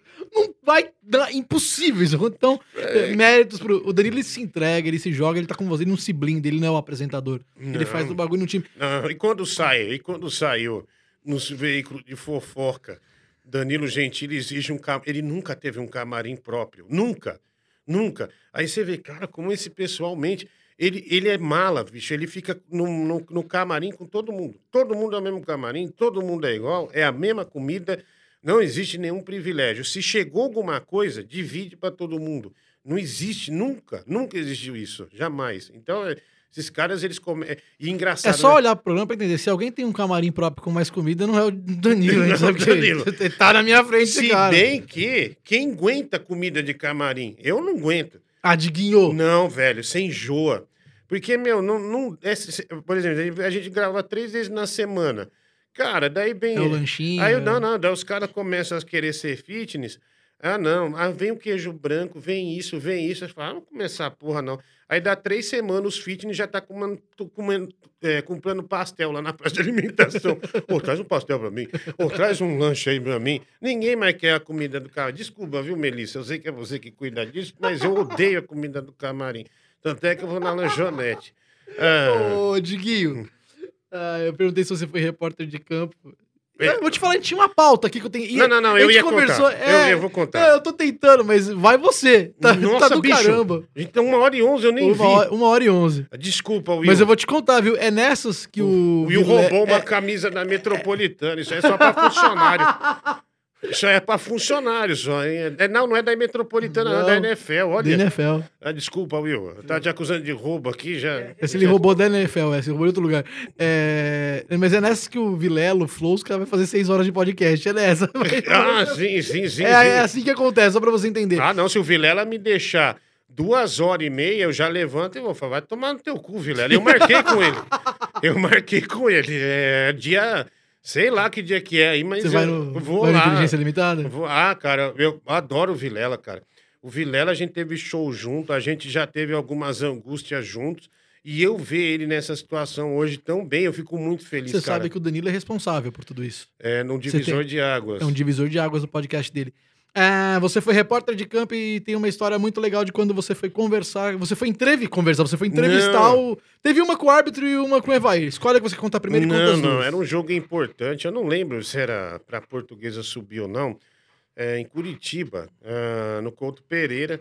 Acho que era o Couto Pereira. Ou, não lembro se São Paulo ou Couto Pereira. É Couto Pereira. Qual rádio? Uh, difusora. Uma é, difusora. Que era, é, a gente tinha jogo da, da portuguesa, basicamente. Cara, aí eu fui. Aí eu, eu, eu, teve um escanteio contra a portuguesa. Eu, eu falei, bicho, eu vou apostar, porque o vestiário é aqui perto, vou apostar que vai ter o contra-ataque, e o centroavante é o primeiro a vir para o contra-ataque. Então ele vai, vir para o contra-ataque, eu vou pegar ele aqui com uma exclusividade. Só que o filho da puta do juiz acabou no escanteio, nem deixou nem quebrar. Aí eu falei, puta, vou ter que dar um pinote, né? Sair no pinote. Virei o Sonic para pegar, porque os caras falam, pega a palavra dele aí, pega a palavra dele aí. Meu, atravessei o campo inteiro correndo. E, cara, quando você, você vai lá, fechou, correu, beleza. Mas na hora que para o asmático, o ar sumiu. Aí eu cheguei no Evair. Embaixo do Evair, que é grande. É, e eu cheguei no Evair assim, ó. Aí ele entendeu que eu tava passando mal. Aí ele puxou o microfone. Então, o jogo foi não sei o quê, não sei o quê, não sei o quê, não sei o quê, não sei o quê. Aí ele, foi compreensivo comigo. Ele, daí, ele, daí, na hora que acabou, eu, sem ar, ele falou assim: é, Você tá bem? Você precisa de ajuda médica? Eu falei: Pô, melhora! E mostrei a bombinha pra ele. Aí, aí ele, então tá bom, beleza. E daí ele foi no de noite, eh, numa época de Copa do Mundo. E eu lembrei dessa história pra ele. Eu falei, cara, uma vez atravessei o campo sem ar, você foi lá e, e, viu que eu tava passando mal, puxou o microfone para não me fuder com a rádio. Porque os caras os cara, eles não estão nem aí, não. Pega fulano, pega fulano, pega. Se vira. Hoje nem tanto, porque hoje é tudo muito limitado É, hoje o, sai o time inteiro, um jogador para na área que é, é. designada para isso. Hoje virou um é, então, é mas... protocolo atrás de protocolo. E isso também está ajudando a acabar muito com o futebol, né? Então, mas esse protocolo nem é pela pandemia, já antes estava assim. estão blindando os caras, estão é. blindando porque não querem eles falando nada que possa prejudicar a imagem do cara, que é uma imagem muito vendável. Hoje, antigamente, quanto mais o cara falasse besteira, mais folclórico ele se tornava, mais isso era legal pro clube e pro cara. Exatamente. Hoje em dia pioraram muito tudo isso e acho que isso também ajuda muito o futebol tá afunilando ou tá diminuindo, como você mesmo falou no começo do podcast. Exatamente. É, isso aí é se pensar, né, cara? Porque hoje o cara, ele, ele não é só jogador de futebol.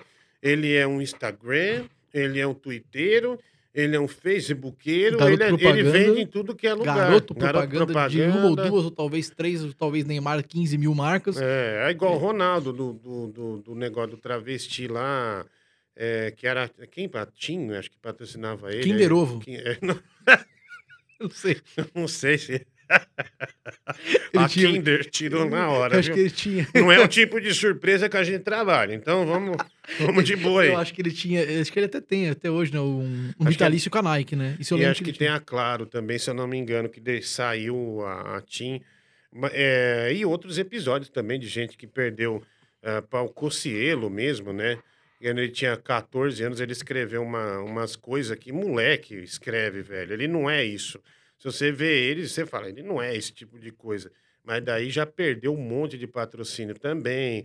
É, você- meu, como é que você. re- o retro. Não, você vai ser condenado por uma merda, um retroativo, né?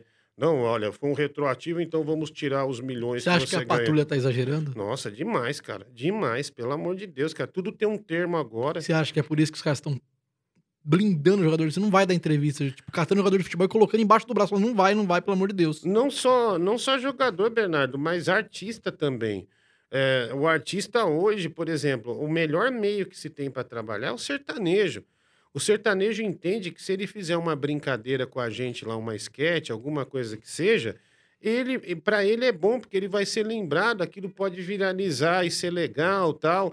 É, e ele está colaborando com o programa também. O programa colabora com ele para fazer a divulgação para ele.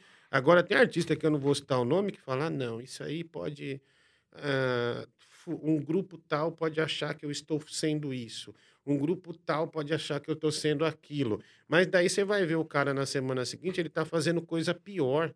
Ele está envolvido em umas coisas que não, não tem como. É igual os artistas do João de Deus. Porra, o cara fala da fé de um, daí tá com fé num cara que, que estuprou 700 mulheres. Né? Então, e, e eles não falam nada, eles ficam quietos. Mas daí na semana seguinte eles aparecem com uma outra militância que eles falam, que eles crescem e, e viram mito de novo. E viram, e viram deuses daquilo, mas eles não explicam aquela cagada que eles fizeram e nem defendem as pessoas que sofreram na mão do filho da puta, do, do cara que estuprou, etc, etc. Então, esse tipo de coisa, sei lá, isso aí me irrita. E, é exa e tá exagerado. Tá exagerado no futebol, tá exagerado Exagerou pra todos os segmentos da, de da- todos da os segmentos, cara.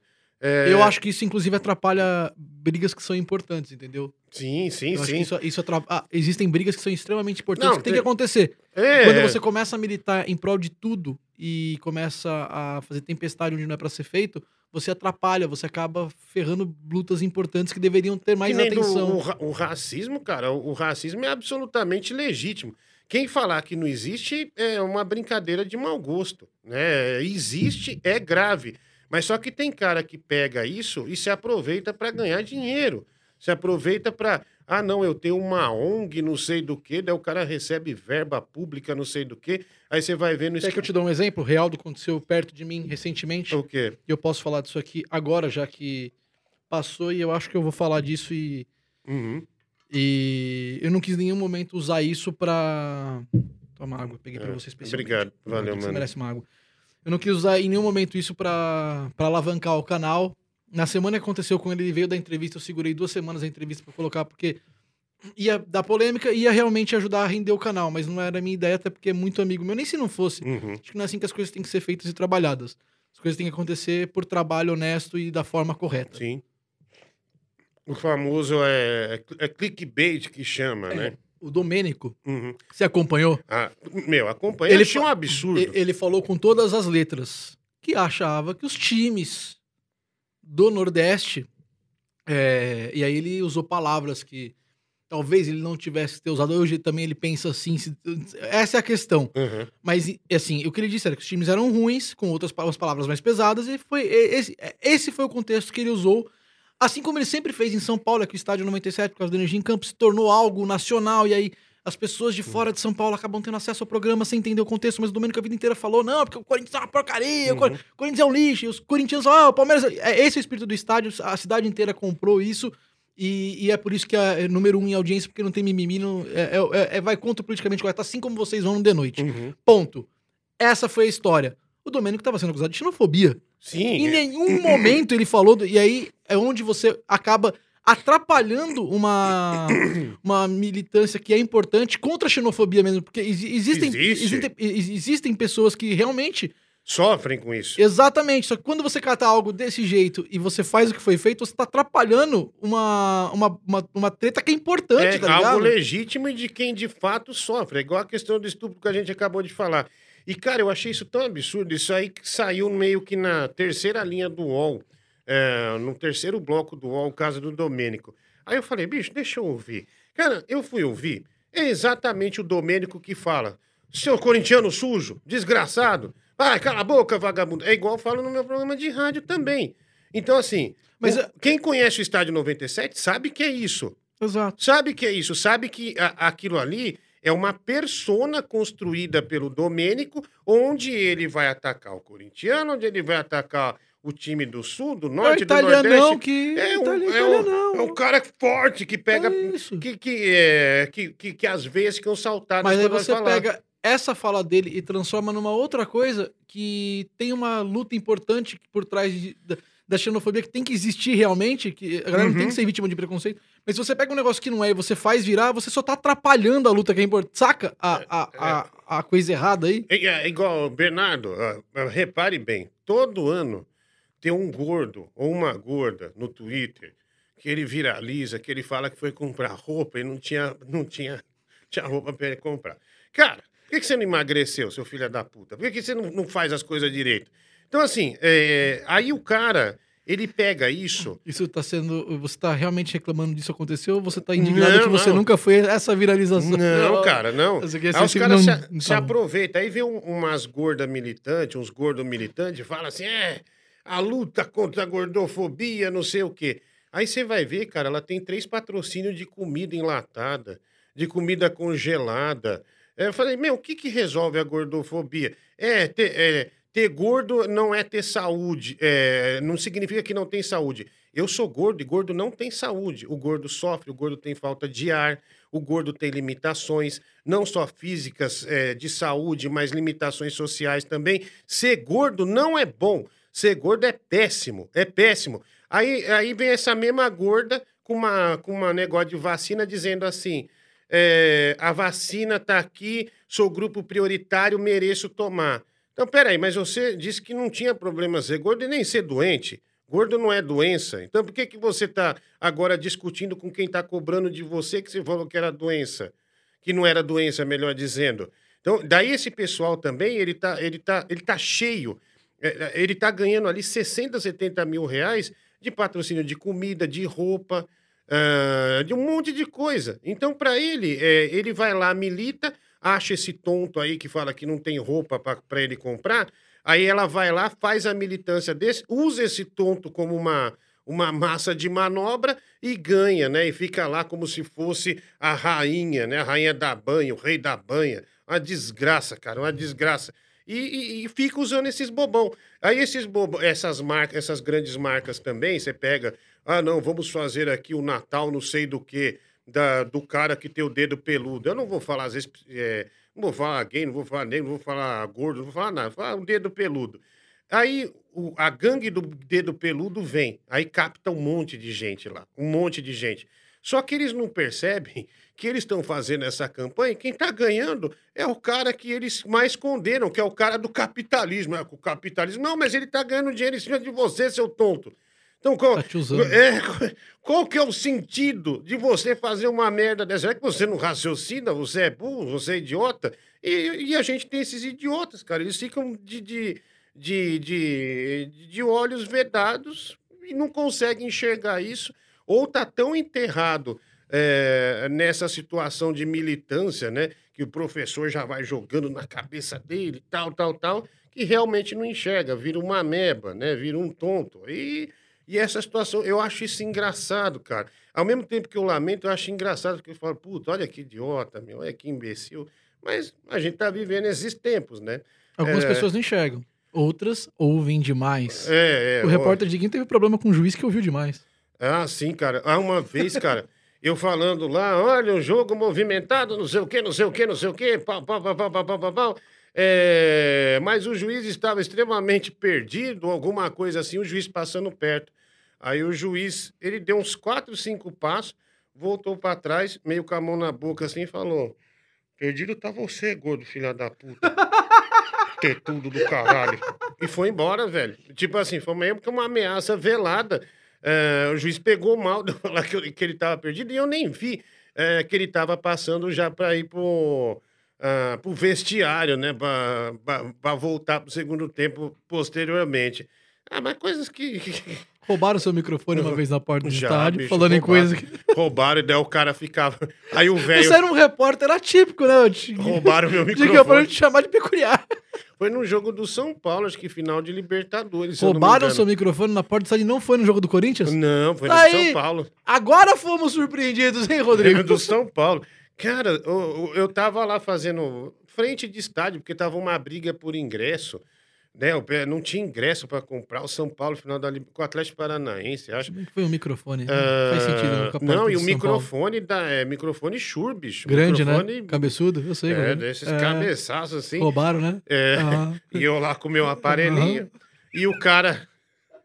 E o ca- Microfone de 5 mil reais. Roubaram. Uns 23 centímetros. É.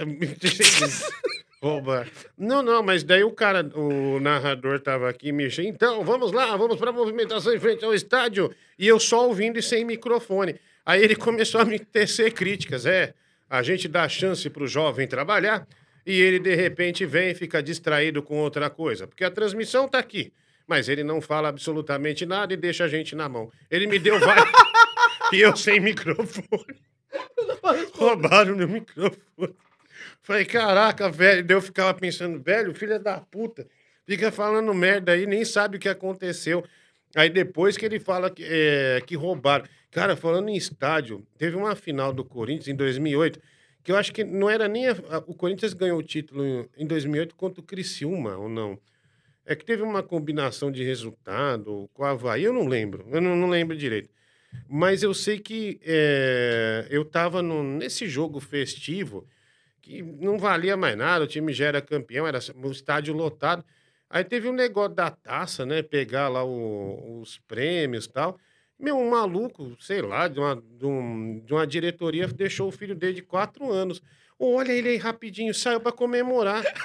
Cara, passou uma hora e meia, o cara não voltava e o moleque chorando. moleque? E eu, e eu falei, meu, não vou deixar o menino aqui de jeito nenhum. Eu falei, irmão, calma aí, garoto, calma, não sei o que tal. Levei pra delegacia ah, do estádio. Aí, eu- aí o, o menininho chorando, eu falei, calma, seu pai vai voltar. E dele apareceu, o pai apareceu. Eu falei, pô, meu, é, você sumiu, cara. O menino tá desesperado. Ele abraçou, o menino abraçando. Sabe quando o moleque chora sentido? Que já não tem o que chorar, meu, não tem como sair mais lágrima. Secou mas- lágrima. que ele achou que ele foi abandonado. Aí o cara virou pra mim e falou: Nossa, você não sabe nem cuidar de uma criança. Eu falei, velho, você largou seu filho no, no meio de uma comemoração de título do Corinthians. E você me fala que eu não sei cuidar de uma criança. Você tá maluco? Você que é um irresponsável. Devia ir na polícia falar, te acusar de abandono é, por, por causa do seu filho. Vai se ferrar. É, tem- é, futebol tem umas coisas assim absolutamente é, inacreditáveis que acontece, cara. Outra coisa, o Kia. Cara, quando o Kia, é, a MSC. Aliás, um, eu vou falar pro Corinthians, corintiano aqui. É um, é um. O Corinthians devia cair pra terceira divisão. Não fala assim. Depois não dessa. assim de eu sou coração. corintiano. Eu sei, Mas aconteceu assim, isso então. com a Fiorentina, aconteceu isso com a Juventus, Com o Fluminense. com o Fluminense. é, não, mas- Cruzeiro, Cruzeiro tá a caminho. não, mas eu digo assim, é, pela movimentação financeira inexplicável. Cruzeiro, O caso, Cruzeiro tá tentando. o caso do Neymar também. Ah, do, do. Nilmar, do Ah, Nilmar. entendi, entendi. Da Pela, MSI. pela movimentação financeira. É, não de entendi, dinheiro tá. que, que você não explica. O Corinthians deveria ter caído. Eu, distraí, desculpa. Eu ainda tava pensando nas bolas do Ah, travesti nas suas costas. Não, não, não, não, isso aí é Tava passado. no outro lugar ainda. já, Vai eu lá. sinto de vez em quando só. História muito bizarra. Eu não vou apagar da minha mente tão cedo. Obrigado que por isso, viu, Rodrigo? Agradece o Danilo, né? aí o. o é, aí, cara, eu tava atrás do Paquembu. é, Eu tava, eu tava fazendo nessa época, tava narrando numa rádio de internet chamada MediaCast. é, que era com o Paulinho, Paulinho do blog e tal. Que, aliás, me deu. Aquele que retomou eu narrar futebol. É, enfim, aí a gente, a gente tava no, no- Tava atrás do Paquembu, esperando os jogadores. Era a época do Teves, né? Teves, Mascherano. E, cara, e o Kia dava todas as entrevistas dele em inglês. E ele não sabia falar português. Eu lembro disso. Aí nós até da pilastra lá, ele falando em português com todo mundo, puta português bom, sabe? Tipo, rebuscar português de Portugal. Não, porque isso, não sei o quê, não sei o quê. Daí ele viu que a gente olhou, já saí. Falei, caralho. Aí eu falei no ar, na rádio, falei, bicho, o Kia tá falando português. É, nós e ele falando português. Daí isso meio deu uma espalhada na imprensa. Aí duas semanas depois, uma semana e meia depois, ele tá dando entrevista em português. "É, eu aprendi o idioma. Falei, caralho, Cara de pau. cara de pau. Falei, cara, ele só falava inglês e agora ele tá falando português, assim, do, é, do nada, né, meu? Eu falei, caramba. E, e nessa mesma época, problemas, né, de fim de jogo, já saí de camburão, é, para não apanhar de torcida também, cara. Já andou de camburão no, no chiqueirinho, meu? Nunca. Se eu te falar que eu nunca tive essa oportunidade, você acredita? Olha, eu vou. eu- Deve ser uma experiência incrível. Cara, o cara, a torcida vindo pra cima. As pessoas por- falam com orgulho. Não, você já foi para um resort? Eu fui para um É, resort. já andou. Você já andou de camburão no chiqueirinho? É uma experiência incrível. Cara, é um lugar pequeno. Porque Qualquer lugar pra você é um lugar Qualquer lugar pequeno. é pequeno. O mundo pra você. Aí o- a torcida vindo, o policial falou: entra! Aí eu falei, mas aí, entra! Aí entrou, bicho, pra tirar a gente ali do, do, do- do perímetro, né? Ali de dentro eh, de onde estava o espaço da torcida. Cara, daí eles vão correndo, você fica movimentando. Cara, eu vomitei. Tipo assim, eu comecei a passar mal. Porque parece é, é, a sensação. Eu nunca andei numa montanha russa porque é proibido para asmático. Mas eu imagino que a sensação da montanha russa deve ser aquele negócio louco de você não saber onde tá, etc, etc. E É a mais ou menos isso. E é a mesma sensação, cara. Você tá aqui, você tá aqui, você tá aqui. É que, tá na, aqui. é que na Montanha Russa você não toma umas borrachadas. Não, Mas é mais ou menos isso. Mas, mas, bicho, mexeu com o labirinto, cara. Na hora. Ah, Daí na hora que tá tudo bem, tá saindo tudo vomitado e tal. Ah, Falei, caraca, velho, que coisa horrível, né? Mas por causa do futebol, né? Por conta do futebol. Oh. E, e com torcida também. Mais uma com torcida. Eh, quando o Palmeiras caiu para a segunda divisão, que eu fazia o, o Band Coruja, eu tive uma infelicidade muito grande. Mas foi uma infelicidade mesmo, porque tinha uma, uma música. Eu peguei uma música internacional e fiz uma paródia em cima, tirando sarro, que o Palmeiras caiu para a segunda divisão. No mesmo dia, né? Era uma música do Richard Marx. É... Esqueci o nome. Ai, Jesus amado. Eu não lembro. Eu não tô lembrando da música aquela. Não é a do Sampaio, Correia, É, Paysandu, é, é. Guarani. Não é essa não, né? Não sei, cara. Eu sei, eu sei que começava assim. Série B. Não, essa é dos Beatles. Não, não, é, é Série B, começa. Série B, Série B. O meu Palmeiras não está bem. Começa tipo assim. Aí beleza, eu toquei, cara. Aí começou a chegar um monte de coisa de palmeirense. Filha da puta, você não vai você não vai passar de hoje. No dia que tinha caído. Não, e eu saí às 5 da manhã da rádio embora de ônibus. Ah, vamos estar em frente à porta da rádio, você vai apanhar, seu filho da puta. Eu falei, ah, não levei a sério. Não Assim, vai vir ninguém às seis da manhã. É, Você se- sair às seis da manhã. Cinco. cinco. Não vai vir ninguém às cinco da manhã na no Morumbi, o puta, num lugar distante, pra chegar na Band. É, um- É, a Band é uma é ilha. afastado, né? Não vai vir ninguém na porta da Band. Bicho, aí eu saio, tem um sete. Primeiro já me dá um soco no peito, sabe daqueles de você falar. "Ah!" Tipo, meu, já, já a voz ir pra dentro. Aí o segurança foi lá, separou e tal. E, cara, eles não saíam lá da frente. Eu fui sair de lá, era umas sete e meia, oito da manhã. Não, Aí, teve beleza. agressão, tá muito errado isso. É, então. Aí eu, aí eu falei, caramba, velho. Aí no, no outro dia no ar, eles continuaram falando, é, vamos aí pegar você, viu? Enquanto não tirar sangue de você. Aí eu com- falei no ar. E como o programa, era um programa, acho que tinha, uma, cara, um programa de madrugada, que tinha quase 100 mil ouvintes por minuto. E tinha muito fã do programa, muito fã segurança, muito fã é, segurança de rua, os porteiros, cara. do- policial da policial madrugada. da madrugada. Durante um mês e meio, eu fui escoltado por, com um cara. Os caras começaram a me ajudar. Daí os caras falavam no ar: duvido esses caras voltar aí. Nós vamos estar aí amanhã também. Vamos, vamos, daí o cara, vamos ver como eles vão lidar com os nossos trabucos aqui. Vamos ver como ele vai lidar com essa automática. Um cara fez assim no ar, no, no- no telefone. Aí eu falei, bom, acho que agora assustou eles. Cara, eles não apareceram mais. E, os- e olha a- o nível de fanzice dos, dos ouvintes do programa. Na época do Band de Coruja. Durante um mês, esses caras me escoltaram, me levavam até o Largo da Batata para eu pegar um ônibus intermunicipal e voltar para Osasco. Aí depois não deu mais problema. Ouvinte de rádio é diferente, né? É, o ouvinte de rádio Você é, é incrível. Faz cara. TV, você. Hoje você tá no YouTube bem com o seu programa de rádio no YouTube. Você. Palco, mas rádio é outra bagaça, né, bicho? Cara, o, o rádio, acho que você. me- Por conta de você ter que construir uma paisagem sonora. você, você constrói uma paisagem sonora na cabeça do ouvinte, ele tem que imaginar, ele tem que buscar aquela história, ele tem que é, fazer a identificação dele, ver do jeito dele. Então, é, tem muito mais valor. O cara te dá um, um, um valor assim impressionante. É, ele, o, o ouvinte de rádio, às vezes você vai você encontra algum, ele te fala de uns detalhes que você não. Você fala, ah, isso aqui é bobeira, mas para ele aquilo ali é o ápice. Para ele aquilo ali é um negócio Você fala uma frase. Uma frase que para você passou desapercebido. Ah, eu gosto de paçoquinha de amendoim, mas daquela que não tem os pedacinhos, aquela que é mais condensada. O cara vai te é. levar um raio da paçoquinha de amendoim desse tipo num show daqui seis anos. Só tá, eu lembro quando você falou que você não gostava. Eu tô pra você que fala, caraca! Exatamente. Eu falei, falei. É, é, e o o rádio tem esse poder, cara. A, a, minha mãe, cara, a minha mãe, a minha mãe é ouvinte de rádio. A gente ouvia Sônia Abrão. A gente ouvia Gilberto Barros, Paulo Barbosa, Eli Corrêa. E minha mãe caiu numa. Quando eu comecei a trabalhar em rádio, o ronco, que não é flor que se cheire, velho malandro. Cara, o ronco, é, eu, eu, eu tava tão empolgado com o rádio, com 17, 18 anos, lá na Band, uma puta emissora gigante, que eu ficava na rádio para aprender. Eu ficava lá na rádio, não, bicho, eu vou aprender Quando você chegou, você era ajudante do Batista. É. Você ficava para ver o ronco. Não, eu, eu trabalhava com Mano Velho e Mano Novo, Putz, que me atendia que telefone e depois vinha o ronco. E eu passava no estúdio para conversar com o ronco. Aí, bicho, é, eu, eu comecei para casa, minha mãe começou a me questionar. Por que, que você tá chegando tarde? Eu falei, mãe, tô trabalhando, tô aprendendo e tal. Ela, tá bom, Rodrigo. Aí eu ia dormir. Aí, no outro dia, você tá chegando tarde. Mãe, eu tô ficando até mais tarde. Pra, pra, aprender? Pra aprender. Aí, beleza. Aí passou uns cinco dias, aí ela falou, senta aí no sofá. Eu falei, que foi, meu? Ela falou, daí começou as lágrimas. Você tá saindo com travesti, né, Rodrigo? Eu falei, não.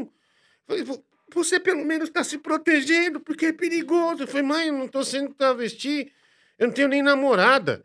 Aí ela falou, tá sim, porque ligaram aqui e falaram três vezes já.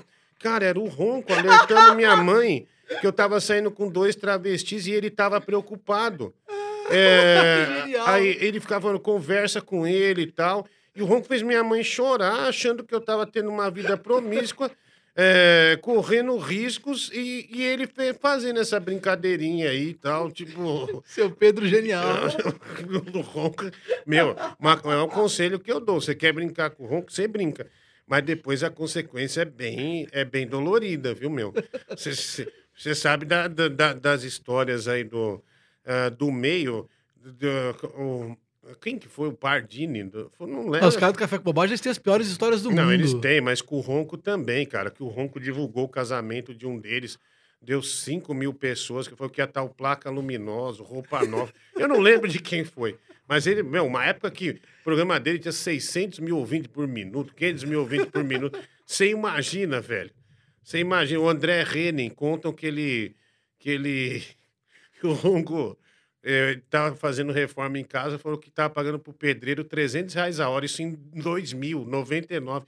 300 reais hoje é o quê? 1.600 reais. Aí tinha uma fila de 600 pessoas. tá cara, desgraçado. Mas é um puta cara, A história velho. de como o Ronco entra no ar do... Como o, o programa, como ele começa a participar com o Joque e vira hora do Ronco é sensacional, né? Mas, cara... A história é muito boa. É um dos caras mais generosos, generosos.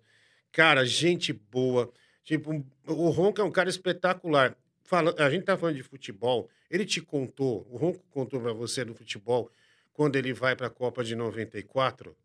Não lembro. Ele, cara, ele deu entrevista pro Morde a Sopra, que é sensacional. Você então, já chegou já ouviu essa entrevista? Não, eu não, eu vi que ele foi, mas eu não ouvi. Cara, isso assista. Você que gosta do Ronco e gosta de rádio e gosta do Morde a Sopra. O... É, é, um, é, é, um capítulo à parte na história do Morde a Sopra, entrevista com o Ronco. Cara, em 94, é, o Ronco, é, ele vai para a Copa e ele leva uma moeda do Brasil. Acho que tinha uma moeda brasileira, acho que era um real. Aí ele vai, daí ele é, tem as máquinas né, no centro de imprensa e ele, besta, foi lá e colocou a moeda de um real e caiu a moeda de volta e o produto. Aí ele fez, daí ele falou, caramba, daí durante três dias ele pegando o produto, ele falou, ah, meu, Vou usar isso para fazer amizade. Fez amizade com a imprensa do mundo inteiro, pagando refrigerante, comida com aquela moeda. Aí teve um, Puta gênio. aí teve um jogo que, que ele foi no. Que ele foi na. Que era um- o Brasil contra os Estados Unidos, né? Que o, o Bebeto, né? Aquele, aquele gol icônico da, da. Que ele balança o bebê e tal. E o. O Romário dá o passe. Que antes o É. Leonardo quase mata o americano com Exato, cotovelada. o Teb Ramos, né? O Teb Ramos. Aí o Ronco, bicho, ele, ele, ele tá atrás do gol fazendo uma mandinga com uma farinha, uns negócios lá. E a TV da Colômbia, a TV Caracol, viu ele fazendo essa mandinga. E ele começou a fazer mandinga justamente na hora que o, que o Bebeto fez o gol. Aí os caras falaram, meu Deus do céu, o que, que é isso? Aí chamaram ele para dar entrevista na TV Caracol. E sabe aqueles programas que tem um... aquelas trilhas assustadoras e tal? Aí venderam como é o bruxo brasileiro, brasileiro, brasileiro. O bruxo brasileiro que trouxe a vitória contra os Estados Unidos. Alguma coisa. Será que eu consigo trazer o Ronco aqui, cara? Cara, Tem uma história dele largar o microfone na rede quando ele era repórter de campo pró Corinthians, né? Ele, puta, ele larga na rede e vaza. Sim, bicho. Ele tem infarto, ele tem ponto de safena, ele infartou por causa do Corinthians, ele, ele deixa de assistir jogos do Corinthians pra não morrer. É, Ele exatamente. é um corintiano muito doente. Que eu assim. achei estranho quando ele foi na final com o Chelsea no Japão.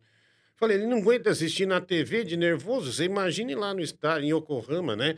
Que foi o, o jogo contra o Chelsea. Eu falei, caralho, bicho. Passou essa loucura pro netinho dele, que é também corintiano doente, que né? é corintiano doente também. E, e ele, meu, ele tem muita história. É, até com o Zé Paulo Vou de Andrade. tentar trazer o Ronco aqui. Vale temos, a pena, viu? temos um contato em comum aí que pode conseguir fazer esse meio de campo e vir junto. É, é, é, ele só vem Menino, se- menino Sunga Branca pode quebrar essa pra mim. É, Emerson França, né? Menino Sunga Branca pode quebrar essa pra mim. Grande Emerson França. Ô, Ô, homem estranho, viu? Os trotes que ele passava pro pai dele era, era engraçado demais, do Emerson. Mas tenta trazer eh, que, que vale a pena, cara. É umas puta história de esporte, ah, de, de vida, assim, também. eh, com o Zé Paulo de Andrade, que é um outro ícone eh, do rádio, né? Que se foi eh, nessa pandemia aí, que é o, o do, do pulo do gato, né? O pulo do gato. Incrível, tem histórias muito boas mesmo. Imagino. Vou tentar. Ah, eu queria que você falasse pra mim do que, que você tá achando. Você já deu uma pincelada, você já deu uma porrada na Globo aqui durante o podcast. A Globo que não traz as pessoas que não são da Globo, que se pra eles eles consideram que estão abaixo. Eu queria Hum. saber o que você tá achando do futebol no SBT. Tome Libertadores, tome Champions League, Champions... é isso mesmo, né? É, cara, se eu te disser que eu não. Sabe por que eu não assisti? Porque ao mesmo tempo que tá passando lá, eu tô narrando no meu canal. Tá. Ponto. Ok. Você não tá vendo. Eu não, tô- eu não quero saber o que, que você acha do- de como tá sendo transmitido. Eu quero saber da sua opinião. O que, que você acha do, do, do futebol tá indo assim, uma parte importante do futebol tá sendo exibido por outra emissora. Ah, Ah, inclusive eu- sua casa. Não, eu acho ótimo, até porque quando tem mais concorrência, o produto, a tendência é melhorar, é encorajar outras pessoas a fazerem também, né? Ah, inclusive, eu sou um dos poucos ainda que acompanha o Calcio já há alguns anos, né? Que é o campeonato italiano, e estava passando na Band recentemente, não vai passar mais. Mas isso é bom, cara. Quanto mais concorrência você tiver, é, é, mais produtos vão chegar, mais possibilidades vão ter, mais produtos, acima de tudo, vão crescer também. Eu acho importantíssimo, eu acho importantíssimo. Eu acho que, é, que vale muito a pena. Tem um programa né, de segunda-feira, que é o Arena, que eu vejo cortes do programa, eu Com nunca vi Benja. inteiro. Com o Benja. Amigão, É, é, ó, o mano, o Cicinho é. e o Shake. Eu vejo cortes engraçados do, do, do, do programa, mas nunca tive a chance de assistir ele inteiro. Mas eu acho extremamente interessante, extremamente benéfico pro mercado. E o Benja vem na pegada que a gente tá falando. O Benja ele prega o futebol da zoeira, sem mimimi. Sim, sim, sim, sim. sim, Ele- sim. ele- eles pregam isso. Você sabe que o Cartoloco foi lá no, no The Noite, ele tem uma treta com o Benja, meu. É, a gente, o Danilo até propôs dele ir lá e resolver a treta num jogo do River. Ter que estar com cartoloco pra resolver uma treta é um preço caro. Então, é isso que eu pensei também, cara. Ele começou a beber na entrevista, depois vocês assistam aí. Pelo amor de Deus, ele começou a falar umas coisas que eu falei, bicho, isso aqui é meio que impublicável ele falar. Eu né? vi, eu, eu não sei se a treta nasce aí, eu vi uma vez ele falando que o Benja era chato. E quando um cara chato fala que outro cara é chato, você entra, você fala, não, tá errado isso aqui. Ele é o chato, não, Não, não. aqui. Ele mesmo admite. Cartoloco, é, o Cartoloco é chato, ele é chato, o Cartoloco é chato. O, o Cartoloco admite que ele foi muito babaca com o Beija, que foi de graça. Ele fez algo gratuito que Eu ele acho que mesmo foi fala. isso. Ele falou que. Eu lembro de eu ter visto alguma coisa sobre. É, ele, ele depreciou e tal. Aí um dia ele, ele, na final contra o River, que não teve, né? Que o jogo acabou sendo na Espanha, o Cartoloco tava, o Benja tava na Argentina, daí ele chegou, Benja, deixa eu falar com você. Daí o Benja acho que falou, se eu der falar com você é no soco. Ai, Esse é, o, esse é o Benja que a gente conhece. Foi isso que o Este é o Cartoloco... Benjamin Bach. Isso que o Cartoloco contou, né? Porque daí o Cartoloco falou, não, mas eu fui muito panaca com ele mesmo. Não ele foi tinha- querer se promover em cima do bagulho, né, Ele mano? falou, ele tinha razão de, de fazer isso comigo, sabe? Então foi foi tia, foi Se for chumbo pra trocado. conversar, é no soco. Se for pra conversar, é no soco. Eu Até- só bato se tiver um merchan. Essa- Essa parte eu achei genial.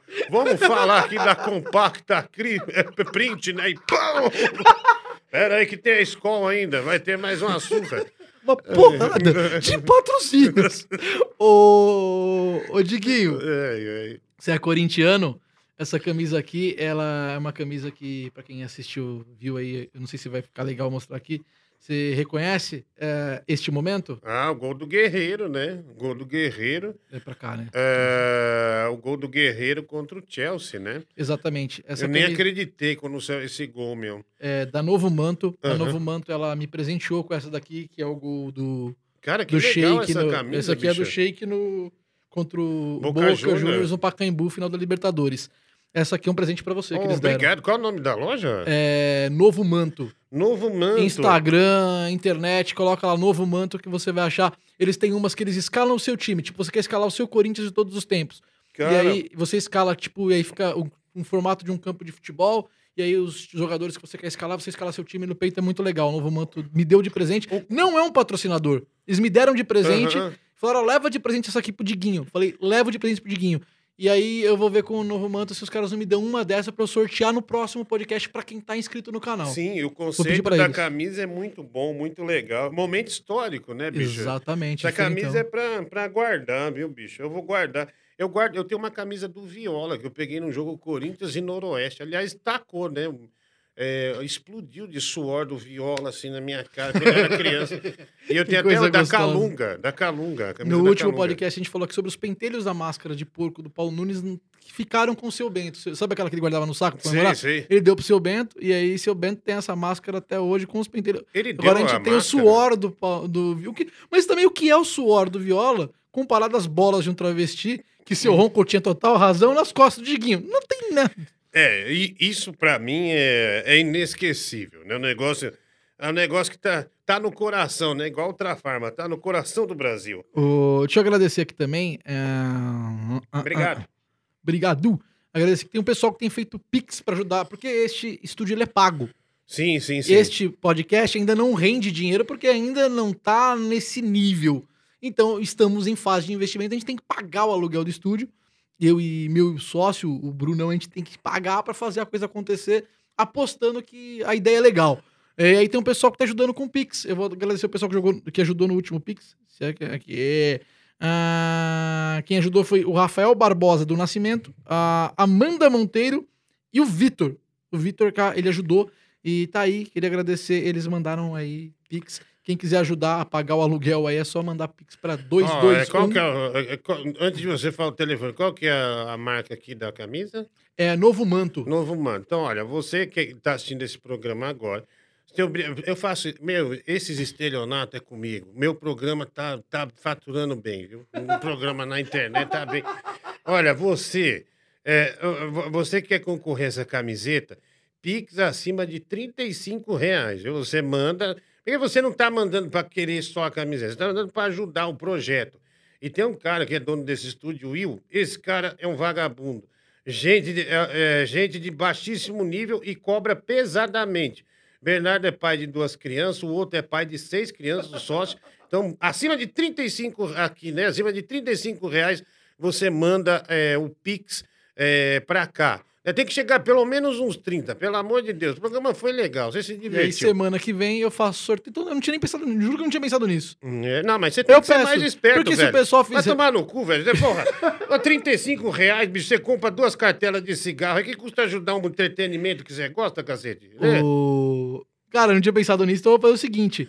É, daqui desse podcast pro próximo, quem mandar realmente 35 reais do Pix que eu vou passar agora, concorre a camisa do... Eu nem conversei com o pessoal do Novo Manto, mas se for o caso, eu compro deles a camiseta Uhum. Não, e dou aqui a camiseta. dar, eles vão dar, bicho, eu vou botar no meu Instagram. Se vocês não der, vocês tá- estão fodidos, viu, Novo Manto? Eu vou tirar uma foto, falar que ganhei, vou marcar arroba Novo Manto. E tri- acima de 35 reais, pessoal. Tem que chegar uns 20, 30 piques aí. Aí vai ser bom. Ó, o número pro Pix é 221 833 818 17, tá bom? 221 833 818 17 provavelmente vai estar em algum lugar da tela a bagaça aqui porque E na descrição Johnny também. Kleber coloca na edição. Bem, na descrição do canal vai estar também. Boa. Ah, Diguinho, Meu, só posso falar uma coisa pra você? até duas. Cara, foi meu aniversário agora, dia 21 de junho.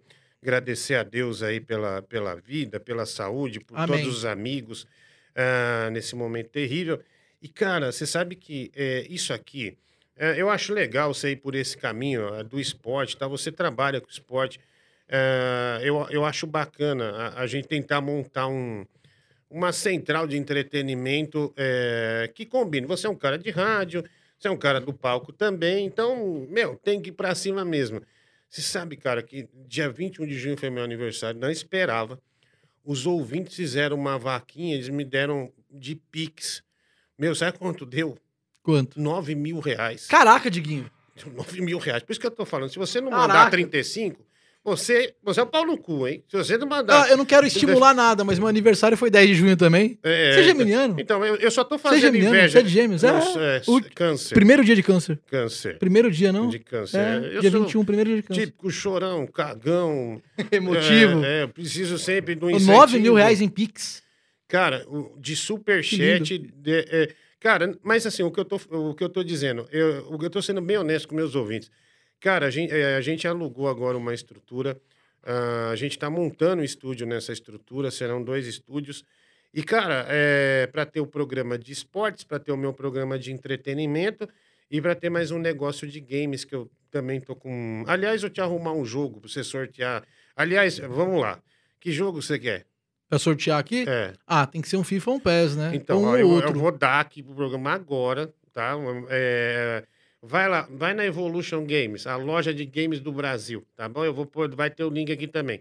Então, ó, é, tem um PES 2021, FIFA 2021 e mais uma camiseta, tá? Eu vou mandar, é, você pode ir lá na loja buscar se você quiser, ou é, É Osasco? É, ou- Eu vou lá, lá em passo lá. casa, eu tenho esses jogos em Eu casa. passo, né? Mas é Osasco a loja, né? É, em- em Onde que é a loja física? é, no Super Shopping Osasco. Eu no passo Super lá. Shopping super- Osasco. Passo lá. Você vai lá na Evolution Games. Se você é da região, tem o site da Evolution Games, a gente tá arrumando lá ainda tal.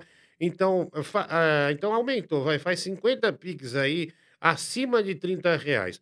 Tá bom? E Aí, tem, aí você concorre ao FIFA 2021, pode ser PlayStation 4 ou Xbox, tá?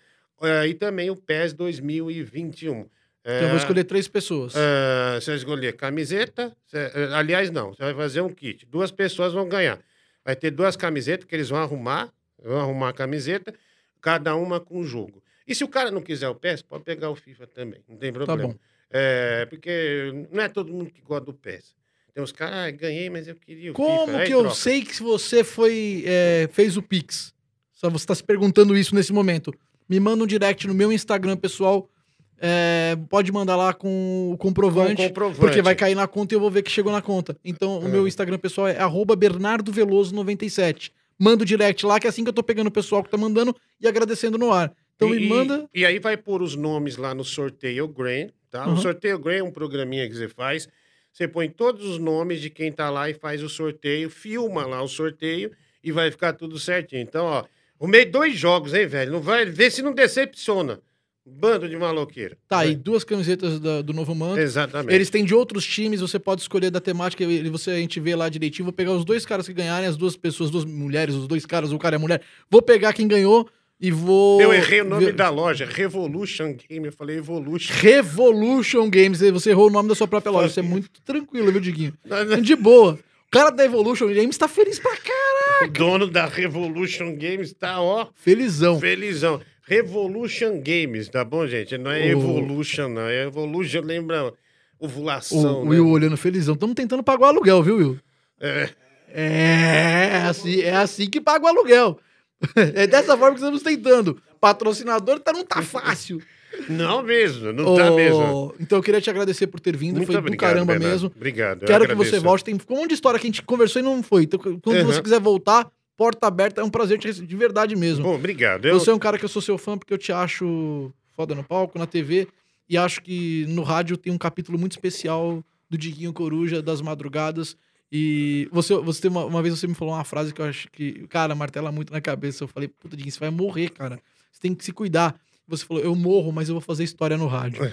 eu não paro, não, cara. E todo dia tô lá, das Pós-vac- 10 a 1 no meu canal, seu canal canal. Diguinho Coruja. Pós-vacina, você pensa em voltar pra FM ou é só no canal que você pretende Hum, ficar mesmo? Cara, Tá muito eu- tranquilo eu- no canal. Não, tá legal. Eu sou um radialista de FM, mas assim, mas eu tô tentando partir para uma estrutura eh, minha, né? E eu emprego hoje duas, três, três pessoas, O né? Mike. Fixas, o Mike, o Rafa ah, e o Marcel. Ah, e então eles dependem do meu trabalho, eu dependo do trabalho deles também. Então, graças a Deus, em meio a um momento tão difícil, conseguimos descobrir isso. E sempre agradecer aos meus ouvintes, né, que a gente está falando aqui e tal, que financiam eh, esse projeto, que ajudam. Que é uma coisa que já existia há muito tempo em Europa, essas coisas. E o YouTube incorporou isso, as redes sociais incorporaram isso, para que as pessoas financiem o que gostam. É como se você, por exemplo, você vai participar aqui do negócio dos jogos, é como se você pagasse uma coisa que você gosta, um Netflix. Ninguém te condena por pagar um Netflix, por pagar um cinema, por pagar alguma coisa. Então é a mesma coisa, você está financiando o que você gosta. Eu sou sempre muito agradecido a- aos meus ouvintes que fizeram eh, o meu projeto ficar grande.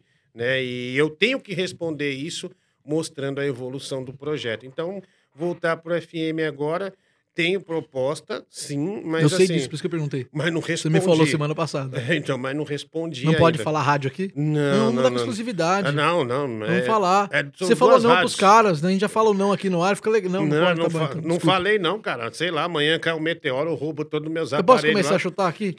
Eu vou chutando aqui. Imprensa vai. FM, foi eles? Não, eu vou chutando nomes aqui. Não, olha, não a imprensa FM, bicho, olha aí, a rádio do forró, né?